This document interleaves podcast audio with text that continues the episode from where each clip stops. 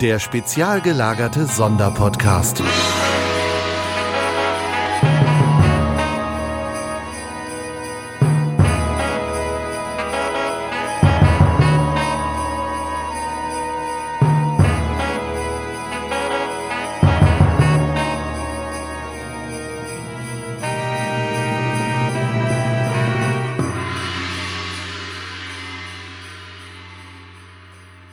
Es ist der 24. Dezember 2090, Heiligabend.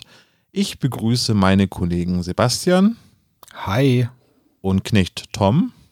Olaf ist 71 Jahre in der Zukunft gelandet. Wie ist das passiert? Was habe ich gesagt? 2090. 19. Du hast 90 gesagt. 100 Prozent. Ist egal. Hallo, ihr zwei. Wir, wir nehmen den Take jetzt so. Ich kann nicht riskieren, nochmal eine neue Aufnahme zu starten. Und ich bin der Olaf, wie Tom eben richtig festgestellt hat. Es ist Heiligabend. Ich freue mich, dass wir den Kalender für dieses Jahr beenden mit einer Folgenbesprechung. Olaf, in der Zukunft sagen wir Cyber-Heiligabend. Cybernachten. Cybernachten. Habt ihr schon den, habt ihr schon den Kamin verbarrikadiert? Nicht, dass der Weihnachtsmann reinkommt. Ja, auf jeden Fall. Äh, ich habe dieses Jahr aber auch noch ähm, eine Selbstschussanlage auf den Kamin gerichtet. Sehr gut. So mag ich Weihnachten. Ja, Weihnachten. Wir sprechen heute über eine Sonderfolge, nämlich die erste Live-Folge nach unserem ersten Live-Auftritt Master of Chess. Ja, jetzt können wir ja sagen, äh, beziehungsweise jetzt können wir ja eine Kritik üben, nachdem wir selber einen Live-Auftritt hingelegt haben. Oh, Können wir jetzt sagen, mit fundiertem Wissen, ah, das hätten wir aber anders gemacht. Oder, hm, davon können wir aber noch viel lernen. Also ich kann euch sagen, wir haben sehr viel Lob erhalten von vielerlei Seiten. für Master of Chess, oder? Na, nein, nein, für, für unseren Live-Auftritt, aber von, es gab auch einige Verbesserungsvorschläge, wo ich dann im Nachhinein sagen muss, ja, äh, da ist was dran. Aber das ist vielleicht etwas, was wir in unserer Jahresendfolge besprechen können. Oh, jetzt hast du mich aber angefixt. So nächste Woche. Ah, Ich glaube, bis dahin haben unsere Spezies noch die Geduld. Ähm, nach all dem Ganzen, nach all dem Feuerwerk an Content, das wir euch geboten haben, Was nicht nur im Adventskalender, sondern dieses Jahr. Wir Dann müssen, glaube ist ich, müssen, glaube ich, eher schauen, ob Olaf die Geduld hat, bevor es ihn in seine Zeitlinie zurückzieht. richtig. Also, Grandpa Olaf, was hast du noch geplant? Oh, lass uns reden über, was habt ihr zuletzt für Weihnachtslieder gehört?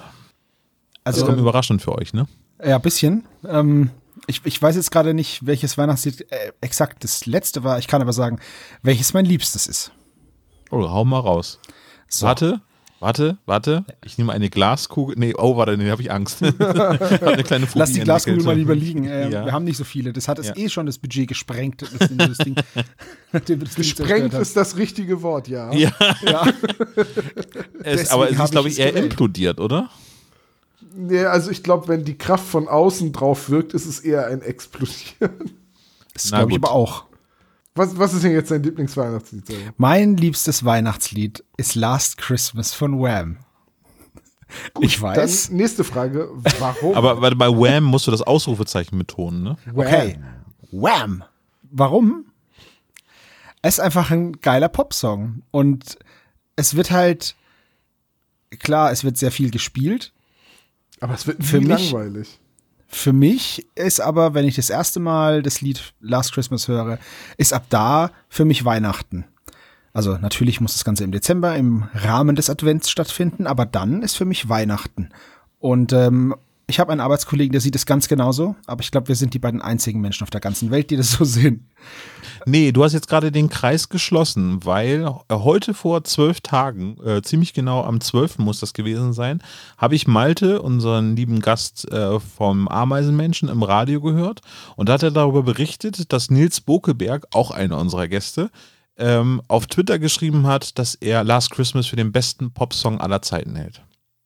Somit Ich- bist du jetzt mit dem Trio quasi eingereiht. So. Cool, das finde ich sehr schön. Ich ähm, würde jetzt nicht der beste Pop, bester Popsong aller Zeiten sagen, aber für mich schönstes Weihnachtslied aller Zeiten.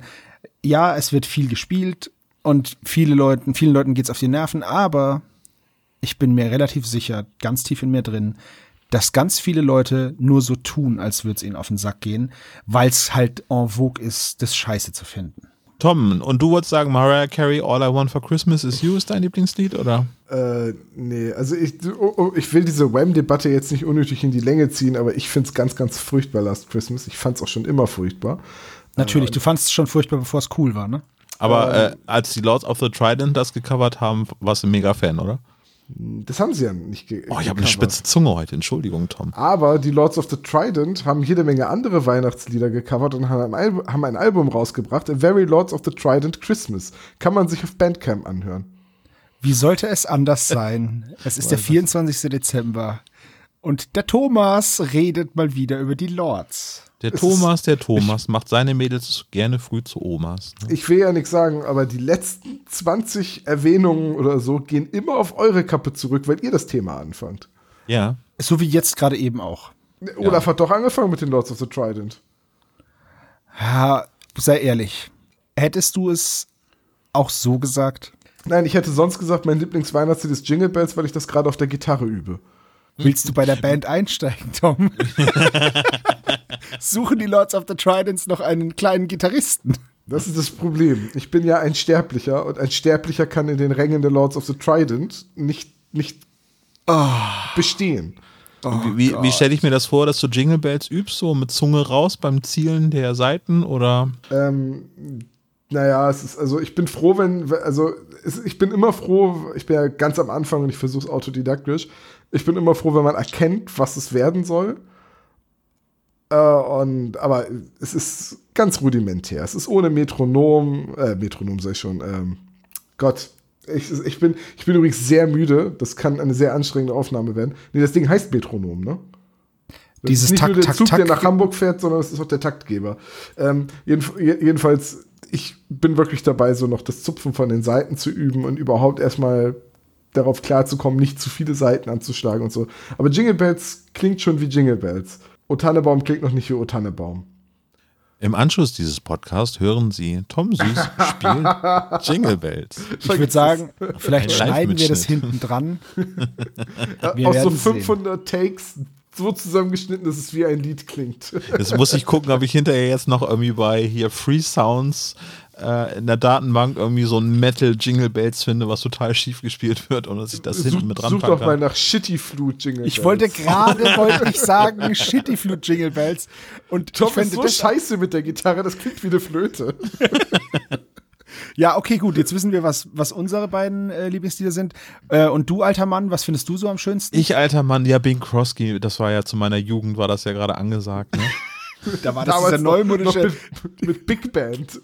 diese neumodische Aber tatsächlich äh, finde ich solche Musik ganz toll, äh, auch wenn es jetzt ein bisschen abgeschmackt klingt. Äh, aber äh, das neue Robbie Williams Album mit Weihnachtsliedern, wenn man den Track mit Helene Fischer weglässt, oder Michael Bublé zum Beispiel, sind ganz tolle ähm, CDs. Was ich auch ganz toll finde, ist, ist Weihnachtsmusik von Götz Alsmann zum Beispiel. Das ist so ein bisschen jazziger. Ist einfach so auch Familienkompromiss. Was mein persönliches Lieblingslied ist zu Weihnachten. Ach du Schande. Das ist gar nicht so leicht, weil es gibt viele gute Sachen. Aber ich glaube, Let It Snow zum Beispiel in der Version von Dean Martin gesungen, finde ich ganz, ganz großartig. Ist, also ich muss ja sagen, einer meiner Lieblingsweihnachtsfilme ist und bleibt Stirb langsam. Ähm, auch Und- meiner, ja. Eins meiner Lieblingsweihnachtscomputerspiele ist auch Max Payne, auch wenn das nicht an Weihnachten spielt, aber es ist immerhin während eines furchtbaren Blizzards und viel Schnee. Äh, von daher ähm, kann mich damit Let It Snow anschließen, weil das verbinde ich nämlich auch mit Die Hard. Ja, ich überlege gerade, ob es wirklich auch Dean Martin war, aber ich glaube ja, das klingt halt so, als wenn er ein Glas Whisky in der Hand hat. Ist, was für ein Whisky ist es denn? Äh, Das wird ein Bourbon wahrscheinlich sein, ne? Ja, mit Martin Whisky Let It nicht Snow aus. ist es auf jeden Fall, ja. Tja, äh, lasst uns mal von unseren Bildungslücken weitergehen zu anderen Dingen, von denen wir keine Ahnung haben. Dann lass uns über Master of Chess sprechen. Ähm, Ja. Jungs, ich hatte vorgeschlagen, wir wollen zu Weihnachten was Besonderes machen äh, als Folgenbesprechung. Letztes Jahr hatten wir Kari dabei. Das ist natürlich schwer zu toppen, aber wir haben gedacht, jetzt kümmern wir uns mal um eine Special-Folge. Und deswegen Die hier unser Überraschungsgast, der Weihnachtsmann selbst. Ho, ho, ho. Ähm, ich habe euch etwas aus dem Jahre 2002 mitgebracht. Das liegt also 88 Jahre in der Vergangenheit. Oh Mann. Äh, ihr wart da nicht live dabei. Nee, da war ich Da war ich gerade 18 geworden und da waren die drei Fragezeichen gerade nichts, wo man sich in der Öffentlichkeit dazu bekennt, weil da musste ich ja cool sein. Ach, ich weiß nicht. Ich glaube, 2002 wurde ich 15. Oh Gott, ist das lange her. Ähm, nee, also ich war nicht dabei. Ich glaube, die erste Tour, die ich live gesehen habe, war Der seltsame Wecker. Ja, und das war 2009 oder 2008 oder so. Ich glaube, nee, 2000, muss 2009 gewesen sein. Und äh, deswegen verbinde ich mit Master of Chess gar nichts. Und du hast dir die Folge mehr oder minder gewünscht. Deswegen sage ich jetzt schon, deine Geburtstagsfolge ist damit erledigt. Du Ich kriegst am wollt's 19. grad April, was übrig ist. Also. Das können auch nur Dezemberkinder, äh, Geburtstagskinder sagen, dass irgendwie, wenn du ein Geschenk zum Geburtstag kriegst, dass du das dann gleich mit zu Weihnachten mitbekommst. Das, Das ist richtig blöd. Aber Gott sei Dank, ich habe Gott sei Dank weit genug von Weihnachten weg Geburtstag. Im Vergleich zu Tom auf jeden Fall. Definitiv, ja. Aber ich habe das als Kind, hat mich nie gestört, also weil auch niemand bei mir jemals als Kind damit angekommen wäre, von wegen, naja, 14 Tage vor Weihnachten, dann gibt es halt nur ein Geschenk. Ja. So. Aber, aber 2002 hatte ich ähnliche Gedanken wie vor unserem Live-Auftritt, wo ich dachte, aber wer guckt sich das denn an? Ne? Irgendwie sind wir da alleine, äh, entweder als Zuschauer oder eben auf der Bühne? Oder hattest du nicht mal gesagt, du hattest die große Angst, dass du zu einem Live-Auftritt der drei Fragezeichen hingehst und dann bist du der einzige über zwölf im Publikum? Ja. Also so lauter, lauter Kinder und mittendrin ein so ein 1 100.000 Meter hoher großer Mann. Ich habe wie groß bist du? 2,40 Meter? Ja, ungefähr. Äh, aber Das sieht, ich bin ein Tom, das sieht nur von unten so aus. Auf Das heißt, auf, Wenn ich drei Meter entfernt bin, dann bin ich 2,40 Meter. Wenn ich direkt neben dir stehe, bin ich 1,50 ungefähr. bist du so ein Ein- Scheinriese ein wie der Herr Scheinriese. Turtur? Ja, ja, genau. Der Scheinriese aus der Augsburger Puppenkiste. Äh, ja, ich sag, ich sag mal so, ich wäre zwischen den ganzen Zwölfjährigen wahrscheinlich weniger aufgefallen. Aber Nee. es war nicht so, oder? 2002 bei dem. Nee, das waren viel, sehr viele Gleichaltrige. Auch ein paar Kinder mit dabei, äh, aber. Ja, deren Kinder halt. Ja, genau. Die. das Erbe der Kassettenkinder, so können wir es nennen, glaube ich. Äh, und das war hier, ähm, habe ich ja schon mal äh, diverse Male erwähnt, in der Glocke hier einer der besten Konzertsäle, die man so in Bremen finden kann. Das war schon ganz toll. Aber eben tatsächlich mit der großen Angst vorweg, dass es dann irgendwie doch ein bisschen komisch ist. Ich kann ja einmal kurz erzählen, was auch einmal komisch war. Ich habe einmal im Radio ein, ein Gewinnspiel gewonnen und habe da eine äh, Teilnahme bei einem Tanzkurs gewonnen. Da habe ich gesagt, ja, es ist vielleicht ganz nett. Es war aber ein Tanzkurs von Detlef D. Soest. Warum höre ich diese Geschichte erst jetzt? Nach Das ist ja Weihnachten, da kriegt ihr, da kriegt ihr noch ein. Geschenk. Ja, pass auf. Und ich durfte halt noch jemanden mitbringen und äh, mein Bruder Durfte oder musste? Mein Bruder ist Tanztrainer ähm, und äh, dann habe ich gesagt, Mensch, äh, Stefan, so heißt mein Bruder, liebe Grüße Stefan. Ähm, Mein Bruder, danke, dass du uns das gesagt hast. Mein Bruder ist Tanztrainer. Da dachte ich mir, hey Stefan, also das ist doch eine rudimentäre Information. Nee, Ähm. das, das wird doch wichtig für die Geschichte selber. Du musst so. lernen, Leuten zuzuhören. ja, ich habe ihn dann angerufen und gesagt, Stefan, ich habe äh, gewonnen im Radio eine äh, Teilnahme bei einem Eintages-Tanzworkshop bei Detlef D. Soest. Und dann meinte er, ja, alles klar, wo, wo müssen wir hin? Ich bin dabei. Hat uns halt Spaß gemacht, sind wir da hingefahren. Das war in Oldenburg, Tom, ne? In einer, einer Tennishalle. Und dann haben wir gedacht, ey, keine Ahnung, wer da so kommt. Und ähm, ich war Mitte 20, mein Bruder eben neun Jahre älter, also Mitte 30. Und dann sind wir da angefahren und sind wir da gewesen mit ungefähr 150 jungen Mädchen, die zwischen, ich sage mal, 10 bis 14 Jahre alt waren. Und dann waren Alter, die beiden Das ist ja gar nicht, das ist ja gar nicht creepy dann. Das war total creepy. aber wir, das haben wir aber abgefeiert, wie wir damit. Das hat auch Spaß gemacht und also auf eine ganz skurrile Art und Weise hat das Spaß gemacht. Ähm, Sag mir bitte, dass du vorne in der ersten Reihe standst und die, die Nee. anderen 17 Reihen hinter dir nichts mehr gesehen haben. nee, aber es war halt so, dass äh, am Ende äh, des, des äh, Tanzkurses sollte jeder mit halt auf die Bühne kommen und dann hat DDF Soos immer mit so Fünfer-Teams oder Zehner-Teams irgendwie einmal seine Achten dort, also die Choreo, äh, getanzt, sodass halt jeder auf die Bühne konnte. Ich habe darauf verzichtet. Ich habe aber meinen Bruder gefilmt, wie er damit gemacht hat. Dieses Video ist in einer geheimen Schublade, ähnlich äh, wie André Meningers Die Drei-Folge, die er noch geschrieben hat und fertig produziert worden ist. Ja, war ein sehr interessanter Abend äh, oder Nachmittag vielmehr. Es war ein Sonntagnachmittag. Ich wollte gerade sagen, Äh. Abend kann es nicht gewesen sein. Die meisten von den Kindern mussten ja um sieben zu Hause sein.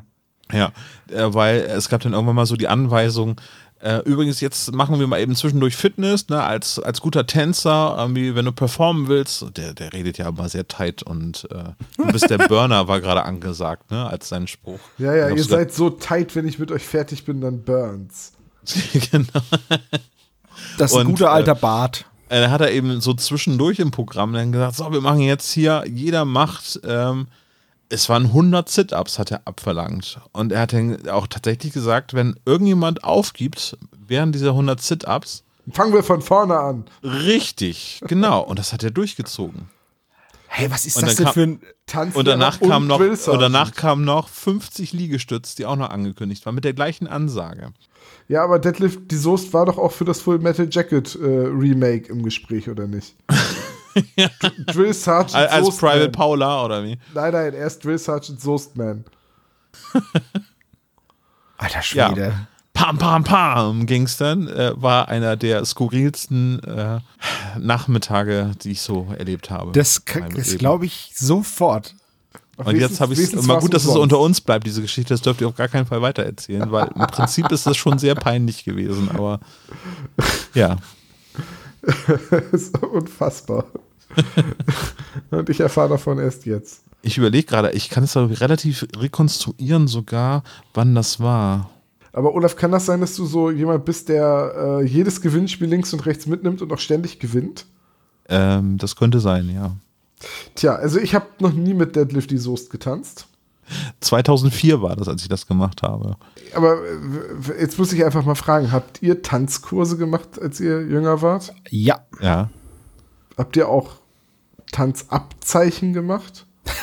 Was? Nein. Ich bin nicht Sergeant of Dancing. Ja, ich habe auch nur Bronze. Private Dancer. Haha, oh. Also ich und meine damalige Tanzpartnerin und auch meine Freundin dann, äh, wir, wir haben immerhin noch bis Bronze gemacht, aber dann hatten, hatte zumindest ich keine Lust mehr. Ja, ich habe noch ein bisschen weiter getanzt. Ich habe bis zur Vorturniergruppe oder Turniergruppe sogar getanzt und hatte auch eine Tanzpartnerin, mit der ich eigentlich Turnier tanzen sollte, aber hatte dann auch irgendwie das Interesse dann irgendwann verloren. In die Aber Partnerin. in meiner Familie wird sehr viel getanzt. Mein Bruder, ich habe ja eben erwähnt, dass er Tanztrainer ist. Er hat früher in der Formation, hat er Bundesliga getanzt sogar. Und hat, viel, hat er viele Tore geschossen? ja, genau. Bundesliga hat er an der Seitenlinie von, von Weil irgendeinem.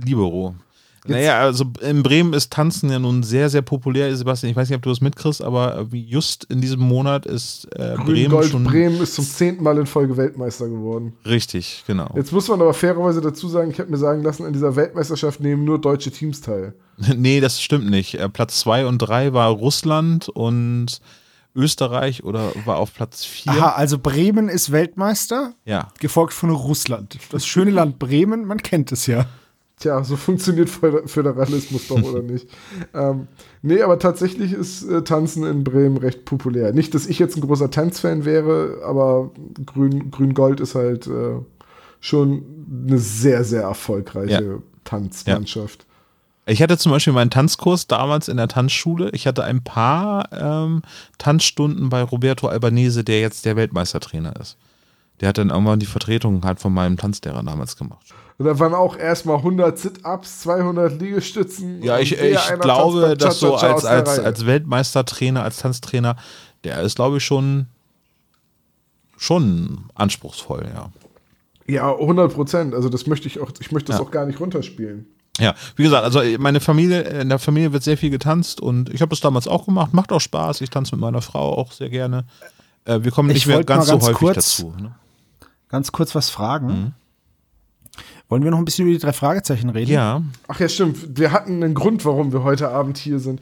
Ich- Bevor ich wir frag uns für einen Freund. wieder unter den Tannebaum setzen und Geschenke auspacken. Du hast ja vollkommen recht. Ähm, ja, äh, reden wir über die Master of Chess. Also die, den das war die Master of erste Chess, ne, oder? Die Master of Chess Folge. Ah, sehr gut gerettet. So. Zwei 2002, wir haben es gesagt, es ist die erste Tour. Äh, Olaf war damals da, ähm, war nicht der einzige über 20. Se Sebastian und ich, wir waren nicht da. Ich äh, habe die Tour äh, ausgelassen und ich habe auch die Aufnahme vom Master of Chess jetzt tatsächlich in der Vorbereitung auf heute Abend das erste Mal gehört. Einfach weil ich, und das äh, gilt generell kein Freund von Live-Mitschnitten bin. Geil. Ich höre auch keine Live-Alben. Also ein Freund von mir, äh, der, der äh, Thomas, liebe Grüße, der hört unglaublich gerne Live-Alben und ich kann mit Live-Aufnahmen von Musik und etc. nichts anfangen, außer es ist ein Konzert, auf dem ich selber war. Dann, dann ist es was anderes. Und deswegen jetzt zum Beispiel Und- den Live-Mitschnitt von der Phonophobia-Tour aus Bremen total gut finde. Aber Master of Chess hatte ich nie das Interesse dran, mir das anzuhören.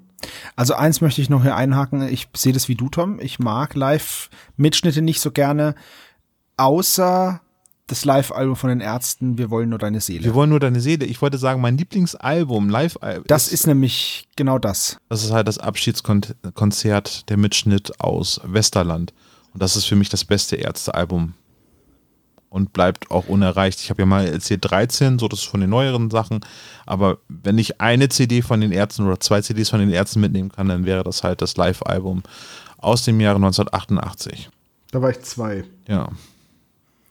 Aber schon krasse vier. Und die Mauer stand noch. Und Olaf war 37. 37 und äh, hatte das Zeitreisen für sich entdeckt. 37 und in der erste von 17 Midlife Crisis. Hat, hatte sich gerade den DeLorean gekauft, mit dem er heute Abend hier ist. nee, also. Bin ich der Typ ähm, mit den weißen Haaren und dem Kittel oder der mit der, rot, mit der roten Weste? Ähm, Nee, ich bin der, ich bin der, dieser der- ukrainische äh, Verbrecher, der mit dem Maschinengewehr auf die beiden schießt, ne? Das, waren, das waren keine Ukrainer, das waren, waren die nicht aus dem Libanon. Ja, stimmt, du hast recht, du hast recht, ja. Ich, ich wollte sagen, du bist doch der Typ, der im, der im Cabrio fährt und den Pferdedung auf die Karre kriegt. Dann lass uns doch jetzt einmal kurz über äh, die Rahmendaten sprechen. Erschienen ist das Hörspiel im Jahre 2002 als Live-Aufnahme ähm, und das Ganze ist eine Aufnahme aus Berlin, aus dem Cinemax Kolosseum. Jetzt muss ich noch mal ganz blöd fragen.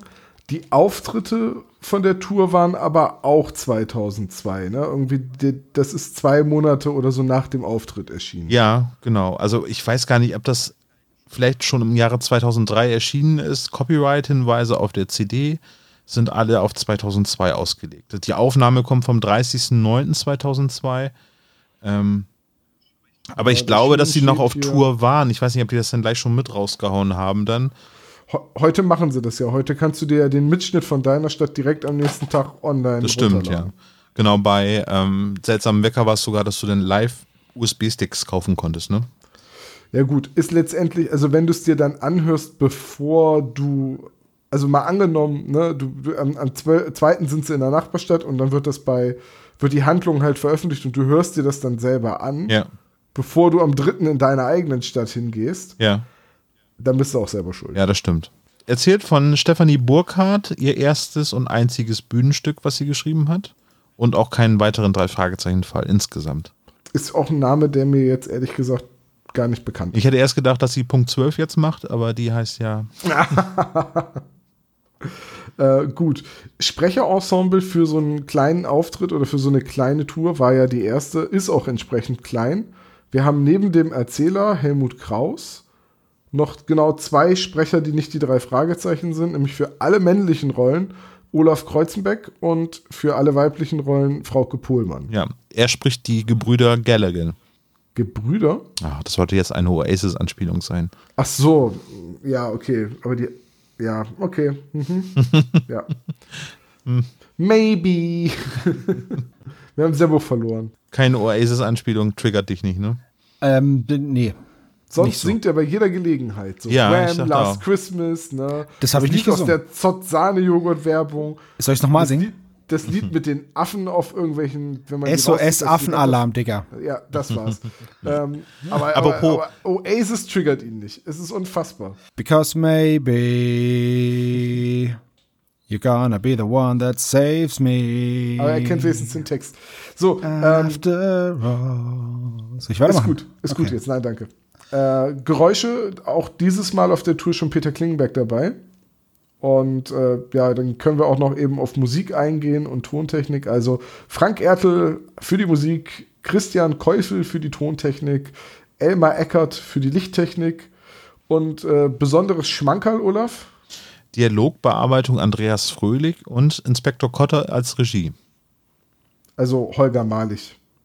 Nee, Jim Bernardi, Entschuldigung. hab ich Ich bin Jim Bernardi, der inspiziert. ja, wirklich, er ist ja inspizieren. ist das sowas wie ein Regisseur? Ja, ganz genau. Der hat jemand an den Einstellungen herumgeforscht.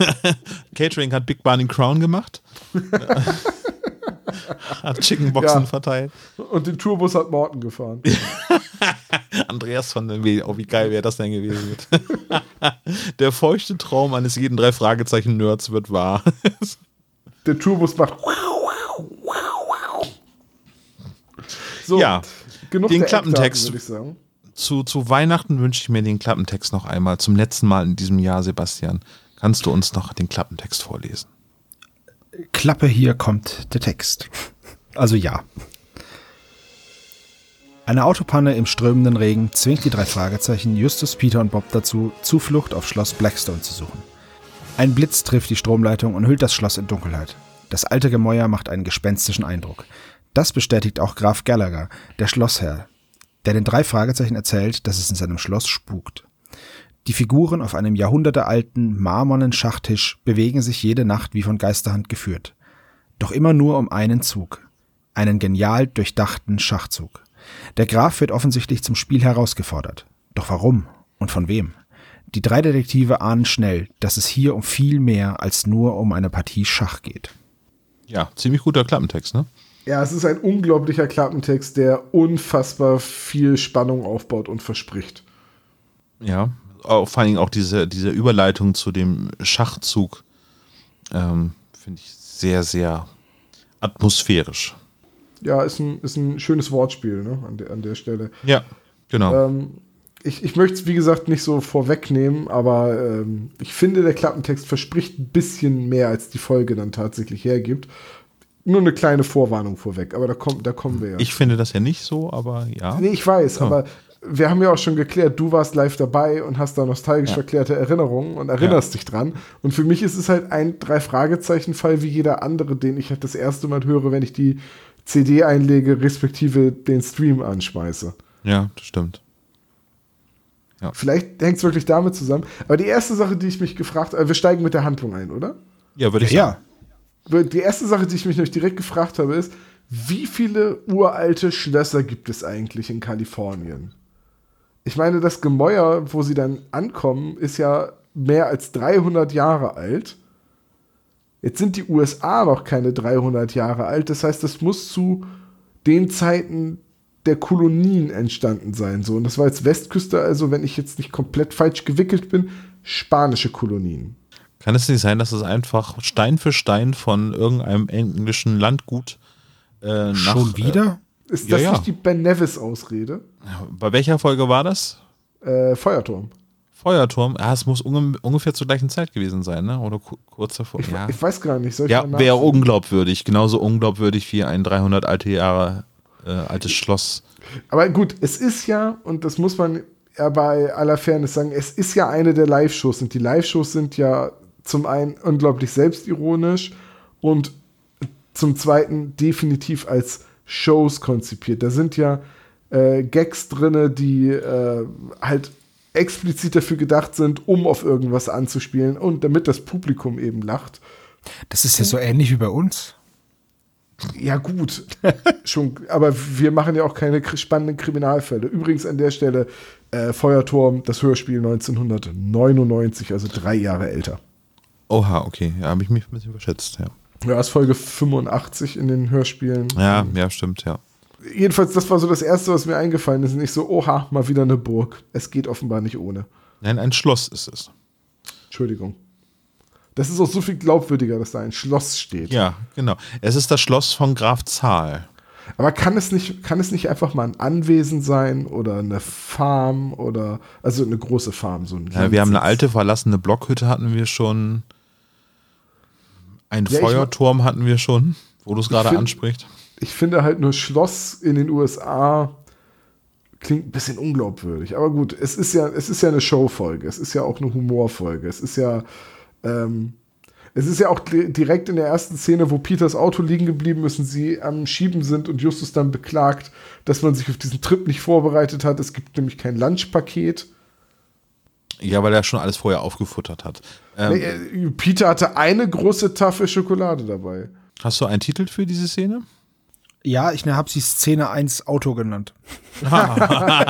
oh. Du strotzt nur so vor Kreativität. Ja, im Moment, ich, das ist, das ist klar strukturiert, aufs Wesentliche beschränkt. Wir hätten sie auch Autopanne in Central Valley nennen können. Ja, das ist aber auch nicht kreativ, sondern einfach nur Der, was. Orgi der Originalname des, Also der Szene, genau. bei mir heißt die Szene, Justus hat die ganze Schokolade aufgegessen. Ja. Riecht das etwa? Gut, also Autopanne mitten in der Pampa, es regnet. Oder, nee, da fängt es an zu regnen, ne? Weil sie nähern sich durch einen Hinweis von einem.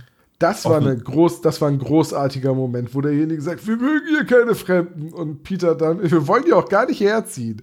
Da musste ich wirklich lachen. Das kam so spontan. Das war auch lustig, ja. Das, fand war ich auch richtig sehr, sehr witzig. Ja. Ja, jedenfalls fahren sie dann zur Burg und Ich möchte nur ganz kurz auf diesen, ich möchte nur ganz kurz noch auf diesen gruseligen Mann eingehen. Ja. Äh, der tauchte einfach random auf, ne? Im Ja. schlimmsten Gewitter, rotzbesoffen, wird vermutlich ein Ire sein. Ich fand's einfach nur schön.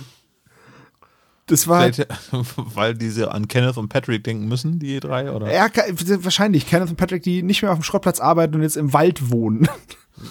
Also diese Folge hat einige Momente, wo man sagt, holla, wo kommt das denn her? Oder also Also auf jeden Fall atmosphärischer Einstieg. Äh, es wird ein bisschen mit dem Sound rumgespielt. Es fängt nämlich an zu gewittern, äh, wo es zum Schloss geht. Deswegen komme ich ja auch darauf, dass es denn das Schloss von Graf Zahl ist, weil jedes Mal, wenn irgendwie etwas Sensationelles gesagt wird, gibt es einen Gewitter dazu. und, Klischeebehaftet ist der Soundeinsatz so.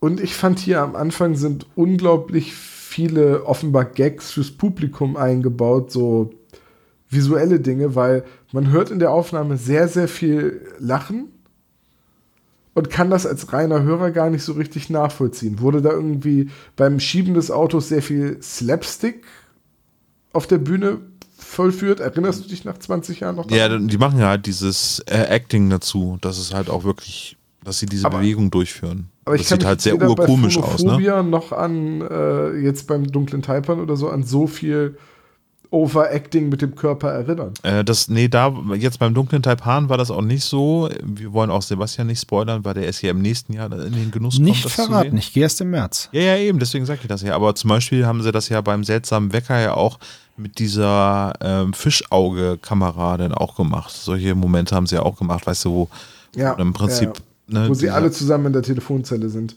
weit, extrem weitwinklige Aufnahme stattfindet und die Nasen alle riesig groß sind und solchen Sachen Dann- haben sie natürlich dann Bevor wir rumgespielt. mit der Handlung weitermachen, habe ich da jetzt mal eine ganz wichtige Frage an dich, Olaf. Kann es sein, dass, oder würdest du die These stützen, dass sie vielleicht bei ihrer ersten Bühnenshow mehr Slapstick etc. drinne hatten, um sicherzugehen, dass sie ein paar Lacher haben? Ich würde ja sagen, dass es dann bei den weiteren Folgen, also ich fand das gerade beim seltsamen Wecker, fand ich, dass deutlich mehr Slapstick dabei war. Also du, das, das- ist auch von den drei Shows, die ich gesehen habe, ähm, die abgedrehteste und die Ja. äh, Slaps slapstickhafteste. Das, ist- Ja. das ist kein Wort, aber ne, vom, vom Humor her das schon. Aber ich fand jetzt Master of Chess äh, ist da durchaus guter Kandidat für den Titel. Siehst du, das kann ich dir aus meiner Erinnerung gar nicht mehr so sagen. Also ich, Aber vielleicht hab hat Sebastian das ja ähnlich wahrgenommen, dass da viele Lacher aus dem Publikum waren, die man nicht nachvollziehen konnte. Ja, ja, das muss ich sagen, das habe ich auch. Ich habe mir dann halt versucht, irgendwie zusammenzureimen, ob die jetzt mit einem Gesichtsausdruck oder mit irgendeinem äh, irgendeiner Bewegung, gerade bei dem Schaltknüppel habe ich mir das zum Beispiel so vorgestellt, als er den abgebrochen hat, dass man das, das Geräusch hört und das dann erstmal nur dieses Oh, oh, oh, oh und dann zieht er das vielleicht so hinter einem Tisch vor oder so, dass man es dann sieht. Ähm, ja. weil man das halt so beim Nachhören kannst du es nicht nachempfinden oder nicht nach, ja, nachvollziehen, warum jetzt genau an der Stelle gelacht wird. Aber das habe ich dann mir halt so zusammengereimt. Ich, ich glaube, ich habe die DVD von Master of Chess. Die konnte ich euch dann bei Zeiten auch mal ausleihen. Oh ja, die würde ich wirklich gerne mal sehen. Einfach vielleicht, äh, weil ich dann den Fall besser nachvollziehen kann oder die Show. Ähm, beim Mitschnitt ist es mir, bin ich ehrlich, teilweise etwas schwer gefallen. Ja. Aber wir können ja mal weitergehen. Also sie kommen dann auf die Burg, sie erfahren, äh, telefonieren ist nicht möglich, weil der Sturm die Leitung gekappt hat. Wenigstens dürfen sie da übernachten, nicht so wie bei Spuk im Netz. aber wieder sehr skurril. Ne? Also man hat so einen Igor, äh, der jetzt hier halt Mo heißt, als, als Butler, äh, dann eine. An dem habe ich mich sehr gestört. Ich wollte dazu auch was sagen, ja. Also ähm, ich weiß nicht, ob das vor 18 Jahren noch ein anderer Humor war und ob ich da jetzt irgendwie übersensibel reagiere, aber. Genau, das, ich, ich weiß genau, was du sagen willst. Weil ich finde diese Darstellung, also es, weißt du, der, der, der ist ja offenbar, also der ist, der ist ja ganz offenbar. Benachteiligt. Nein, also der, der, der ist ja ganz offenbar, der ist ja behindert so. Und äh, der Gag ist, haha, ist das lustig, der ist behindert und kann nicht sagen, dass er Peters Rucksack haben will. Äh, und deswegen machen wir Geräusche. Das ist so, ja, ich, ich konnte da nicht drüber lachen. Ich, ich, ich, weiß nicht, was die dazu auf der Bühne gemacht haben und ob das dann vielleicht Slapstick-Humor war, aber ich habe das Hörspiel gehört und dachte, und habe echt so, und so, Oh, oh, das ist gerade sehr, sehr schwierig anzuhören. Ich sehe es ganz genauso, Tom. Und ich bin da normalerweise nicht empfindlich oder übertrieben politisch korrekt oder so, aber ich fand das ganz, ganz schwierige Szene. Ja. Äh, man muss halt sich äh, dabei äh, im Klaren sein, dass es sich dabei um einen und denselben Sprecher handelt. Der ja, ja, schon dem, klar, aber es ist halt den, ist halt ja, ich will das so auch gar nicht in Schutz nehmen, sondern äh, es ist ja trotzdem eben einmal der Graf, der auf der einen Seite irgendwie extrovertiert, äh, komisch, skurril ist und dann hast du halt den, den es ist der Igor von Ich wollte gerade sagen, das, das, das ne? soll so eine Anspielung, also das, das soll, also natürlich ist es kein Witz auf die Kosten von Behinderten oder so und das soll ja. auch gar nicht sich drüber lustig machen sein ich gehe auch, also ich habe das auch dann so verstanden, dass das so ein gezielt war, so, haha, guck mal, wir sind hier auf einer Burg gestürmt draußen und donnert, alles hier ist irgendwie gruselig und seltsam und sie haben sogar einen buckeligen Diener, der quasi Igor ist. Ja, ja das oder ist Gollum, ne? Würde ich jetzt auch mal ins Rennen werfen, weil zu der Zeit äh, hat Andreas Fröhlich auch ähm, die Dialogregie geführt vom Herr der Ringe. Und er wird ja auch, der, der äh, Mo wird ja auch beschrieben, so, dass er aussieht wie der Glöckner von Notre Dame deswegen mag man das äh, verzeihen mit diesem, mit die, aber ich fand, das war auch nicht mein Humor. Also ich verstehe da Tom voll, bin da voll bei Tom. Ja. Ich fand das ja. ein bisschen, bisschen schwierig. Naja. Äh, jedenfalls werden sie da auf dieser Burg aufgenommen. Der Graf ist auch, also ich finde alle Charaktere, die auftreten, ob das jetzt die Haushälterin Anna ist oder die Gräfin oder die Schachspielerin oder der Graf oder Mo, die sind unglaublich übertrieben überzeichnet. Ultra. Was mich wieder zu, ja, was mich wieder zu dieser These bringt, man wollte extra dick auftragen, um sich selbst auf die Schippe zu nehmen und irgendwie Lacher zu provozieren bei der Tour. Vielleicht liege ich damit total falsch, ich weiß es natürlich nicht. Aber es ist so meine Wahrnehmung. Äh, und oh, ich fand das ganz, ganz anstrengend, in dieses Hörspiel reinzukommen dadurch. Weil die so übertrieben sind. Was? Hm? Oh, die, die Hälfte der Zeit machen sie einfach irgendwelche Geräusche nebenher. Richtig. Ich habe das so in meinem Kopf als die drei Fragezeichen Comedy-Folge, wie bei John Sinclair ab, abgespeichert, die sich einfach selbst zu keinem Zeitpunkt überhaupt irgendwie ernst nimmt. Sehe ich ganz, ganz ähnlich.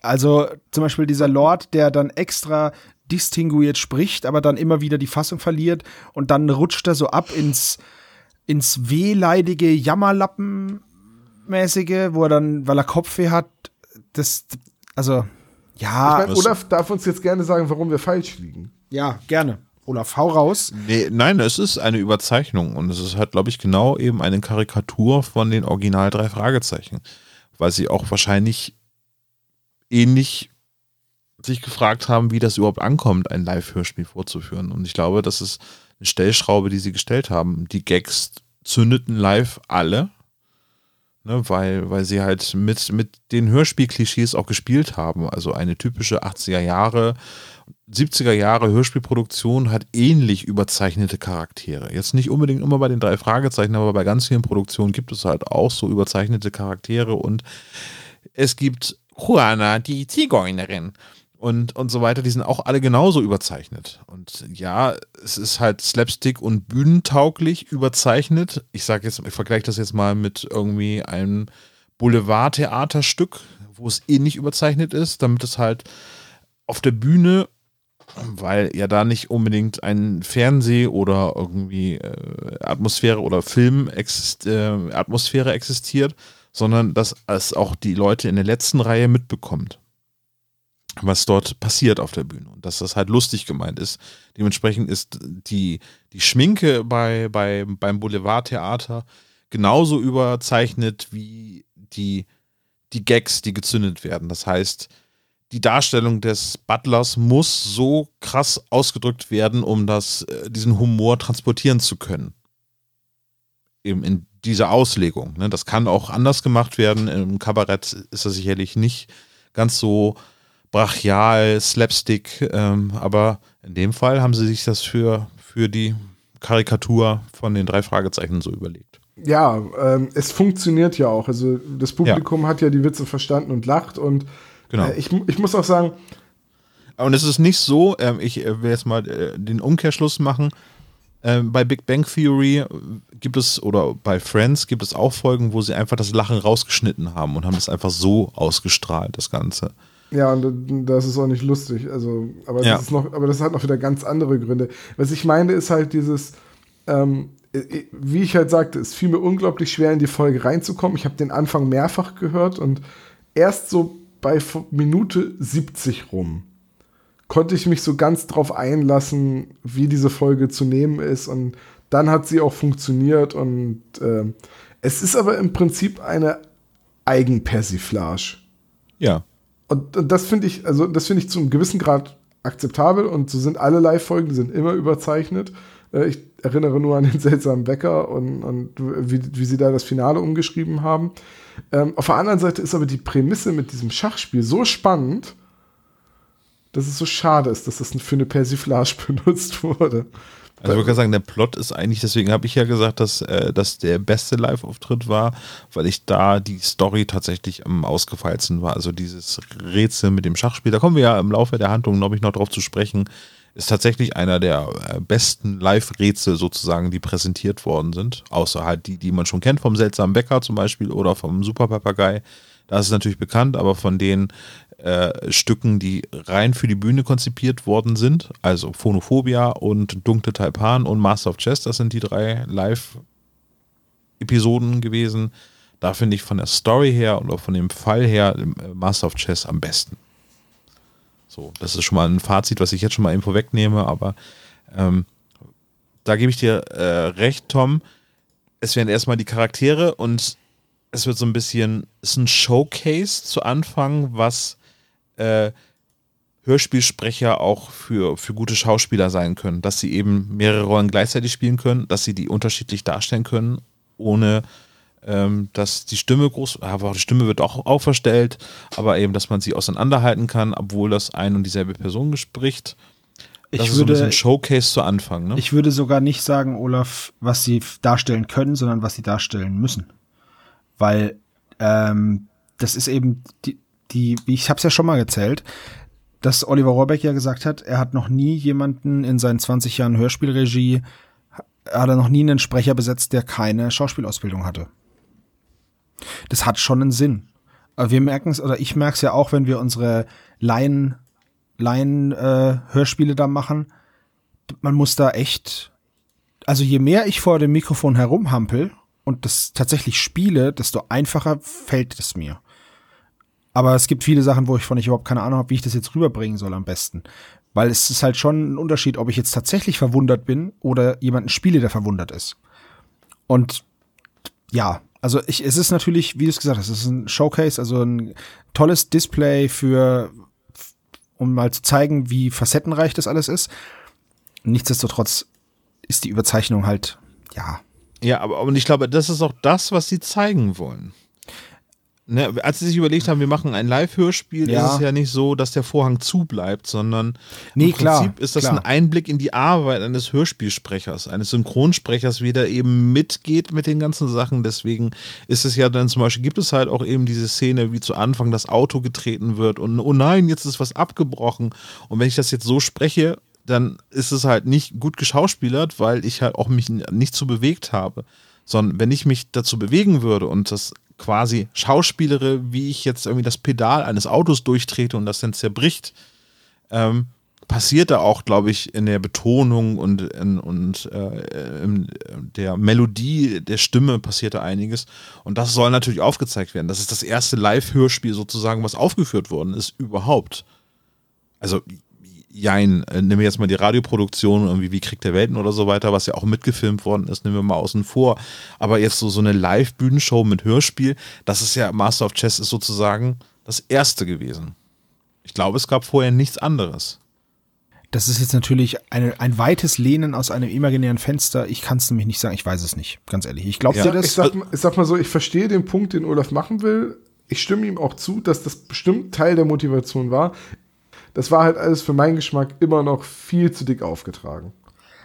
Ich mhm. denke mal, dass man das halt, dass das Hörspiel, was wir jetzt gehört haben, ist ja nur das Nebenprodukt des Live-Auftritts. Das ist ja ähnlich wie bei uns. Das ist quasi Abfall. Es, nee, nicht der Abfall, aber. ach, Tom, ey. Ich habe nur, Entschuldigung, ich wollte nur die Worte im Mund umdrehen. Das habe ich schon gemerkt. Es ist das, Nebenpro das Nebenprodukt und das haben wir ja bei unserem Live-Auftritt auch gehabt. Ich habe zum Beispiel auf der Bühne keine Sekunde drüber nachgedacht, dass die Bilder, die wir zeigen, ja in, in einem Hörspiel oder in einem, in einem Tonmitschnitt ja wenig Sinn machen. So. Ja, das, das nimmt man dafür dann auch in Kauf. Ich, ja. Sind, wir haben auch einige visuelle Gags in unser Live-Hörspiel Richtig. eingebaut. Und, und das sind und eben. Natürlich haben wir die Charaktere auch stark überzeichnet, aber wir wollten ja auch eine Parodie machen. Gut, aber vielleicht, das ist ja das Gleiche, was, was im Endeffekt vielleicht auch hinter Master of Chess stand. Der Fall, Wahrscheinlich sogar. der Fall an sich ist ja nicht super schwierig. Es ist im Endeffekt eine Mini-Schnitzeljagd, aber das war's. Und ähm, dass dann einfach, ja, wie Olaf das sagt, der Blick hinter die Kulissen und dass es vielleicht auf der Bühne einfach auch ein bisschen weniger überzeichnet gewirkt hat, weil man da eben das Wechselspiel aus Sehen und Hören hat. Wir haben ja jetzt nur Hören, wenn der natürlich sich auf der Bühne dann so gebärdet irgendwie, dass der Graf dann rumhampelt und vielleicht, wenn er da so Kopfweh hat, dass er dann immer die Hand so an die Stirn legt und so theatralisch so, ah, mein Kopf. Dann mhm. wirkt es, wenn man das hört, vielleicht blöder, als wenn man es sehen würde. Hm. Wollen wir äh, die Folgenbesprechung selber ein bisschen beschleunigen, indem wir jetzt ja. Einfach mal durch die einzelnen äh, Kapitel durchrauschen? Das können Sebo, wir magst du kurz erwähnen, was da passiert? und wir, wir, gehen einfach mal darauf ein, was uns da Besonderes aufgefallen ist, wenn uns überhaupt was aufgefallen ist. Genau. Ähm, wir waren ja jetzt eben, dass sie reingekommen sind und der Strom ausfällt, richtig? Richtig. So. Ähm, sie werden als erstes mal von einer, mit einer Knarre bedroht von dem Haus, Hausherren. Äh, äh, dann kommt eben dieser Mo, sie dürfen halt da übernachten. Ähm, auch die Anna wird schon, wird schon eingeführt und wird gezeigt oder ge erklärt, wer das ist. Und man lernt halt eben diese drei Leute kennen, die zu Anfang auf diesem Schloss wohnen, von denen sie wissen. Dann geht's ab ins Zimmer. Sie schlafen ein, wachen wieder auf. Die Anna weckt sie eben, es ist immer noch kein Strom da. und sie sagt auch, es stellt ihnen in Aussicht, letztes Mal hat es eine Woche gedauert. Dann wird das erste Mal erwähnt, dass es halt, dass das Schachspielen halt so eine ganz große Sache ist. Und äh, Anna versucht sie dann noch zu warnen, dass das Schloss kein guter Ort ist. Dann kommt ein sehr, sehr lauter Schrei ähm, vom Grafen. Alle rennen runter ins Schachzimmer, da kommt der Schrei her, es kommt noch ein Schrei. Sie sehen dann, oder beziehungsweise dann wird ihnen erklärt, dass das Schachspiel halt alleine wie von Geisterhand gegen den Grafen spielt. Und er halt ja. weitergespielt hat, weil wenn man herausgefordert wird, spielt man auch weiter. Das stimmt, würde ich auch so machen. Er kann sich nur äh, was erklären, ganz Was kommt. ganz spannend ist da, finde ich, ähm, dass ähm, das ein massiver Schachtisch ist sozusagen. Das ist also nicht ein Schachbrett, nee. was, das hast du eben auch erwähnt, ja, äh, was oben drauf liegt und beweglich ist, sondern dass es halt irgendwie massiv auf einem Sockel sich befindet. Es ist ein Schachklotz. Klotz, Kubus. Ja. Würde ich sagen. Also, ich hatte mir das so vorgestellt, wie das Grab bei, wie das Zwergengrab bei Herr der Ringe in der, der Zwergenstadt. Durins Grab oder Oh, gut, ja, ja, guter Vergleich. Weil, ähm, aber ja. es ist in dem Raum auch äh, der Boden als Schachmuster gefliest? Nee, das ist in der Küche. Das ist, das in, der, der Küche. Küche. Ja, und, da, und da habe ich mich, aber sind, sind wir schon bei der Szene in der Küche? Nee, Nein, da sind wir noch nicht. Wir kommen okay, jetzt. Dann bin ich still. Wir, ja, red weiter. wir kommen jetzt. Beachte einfach gar nicht, was ich sage. Ich versuch's, aber du redest rein. Wir kommen jetzt zum Westflügel, also die nächste Szene ist dann im Westflügel. Sie frühstücken. Ähm, gehen dann ein bisschen auf Entdeckungstour. Dann sehen sie Mo in einiger Entfernung, wie er da rumwinkt. Dann merken sie, oh, der will uns verscheuchen. Peter sieht dann eine Gestalt am Fenster. Und für Justus ist es dann natürlich ähm, der Beginn eines neuen Falls und sie planen dann nachts in das Schachzimmer zu gehen. Jetzt sind wir nachts in dem Schachzimmer. Die Tür ist abgeschlossen. Peter knackt's natürlich. Sie gehen dann rein ähm, und Justus gibt dann Peter und Bob jeweils einen Löffel, damit sie damit die Wand abklopfen können. Ähm, sie finden dann aber nichts, bis sich der Wandteppich bewegt. Es ist aber nur eine Katze. Allerdings ist da eine Riesenschreierei, wo ich mir denke, ihr wolltet da heimlich rein. Nun gut. Es schlägt Mitternacht. Sie wollen das Schachzimmer wieder verschließen, wollen sich verstecken und gucken, ob da einer reingeht und weiter spielt. Ähm, Justus geht dann nochmal zurück und macht irgendwas Geheimnisvolles, von dem wir später wissen, dass es sein Haar an der Tür war. Äh, und dann geht's los, dass sie eben dieses Geheule hören. Sie gehen dann dem Geheule nach. Dann läuft ihnen Anna über den Weg, vor der verstecken sie sich. Aber warte mal, eben der Haargag, äh, also ich hake da jetzt mal ein, weil mir das aufgefallen ist. Hat der bei euch gezündet? Ich habe schon verstanden, dass Oliver Rohrbeck eine Glatze hat und dass es deswegen schwer ist, dass er ein Haar irgendwo drüber klebt. Ja, das habe ich auch verstanden. Ich habe nur auch das Gefühl, dass der Gag bei jeder Live-Aufnahme einmal mindestens gemacht wird. Ja. Ja, die, aber sie mussten halt auch wirklich lachen. Und es ist ja auch das erste Mal, dass die drei auf der Bühne sind. Mittlerweile hat jeder drei Fragezeichen-Fan irgendwie Oliver Rohrbeck schon mal mit Glatze gesehen.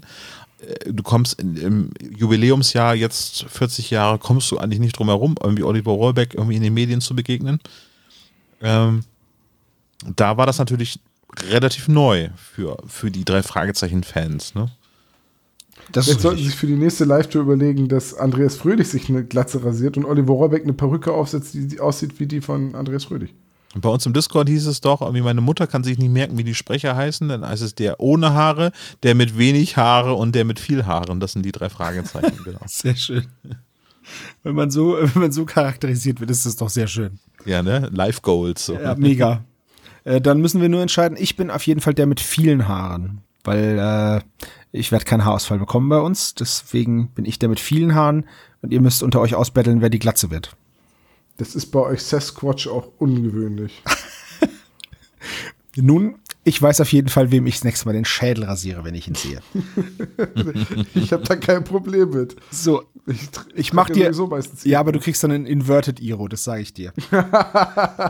ich habe das mal zu einem Mathe-Dozenten gesagt, der eine Halbglatze hatte. Ist ihm mal aufgefallen, dass ihre Frisur das Inverse meiner Frisur ist? Da haben wir beide kurz gelacht. Das ist sehr schön. Das ist so blöd. Um bei den, um bei den Haaren zu bleiben. Ja. Sie sehen dann eben, dass Anna mit einem Tee in ein Zimmer geht. Weiter kommen sie nicht. Sie flitzen zurück zum Schachzimmer. Das Haar ist noch dran, also niemand ist rein. Peter bricht wieder ein und Weiß hat gezogen.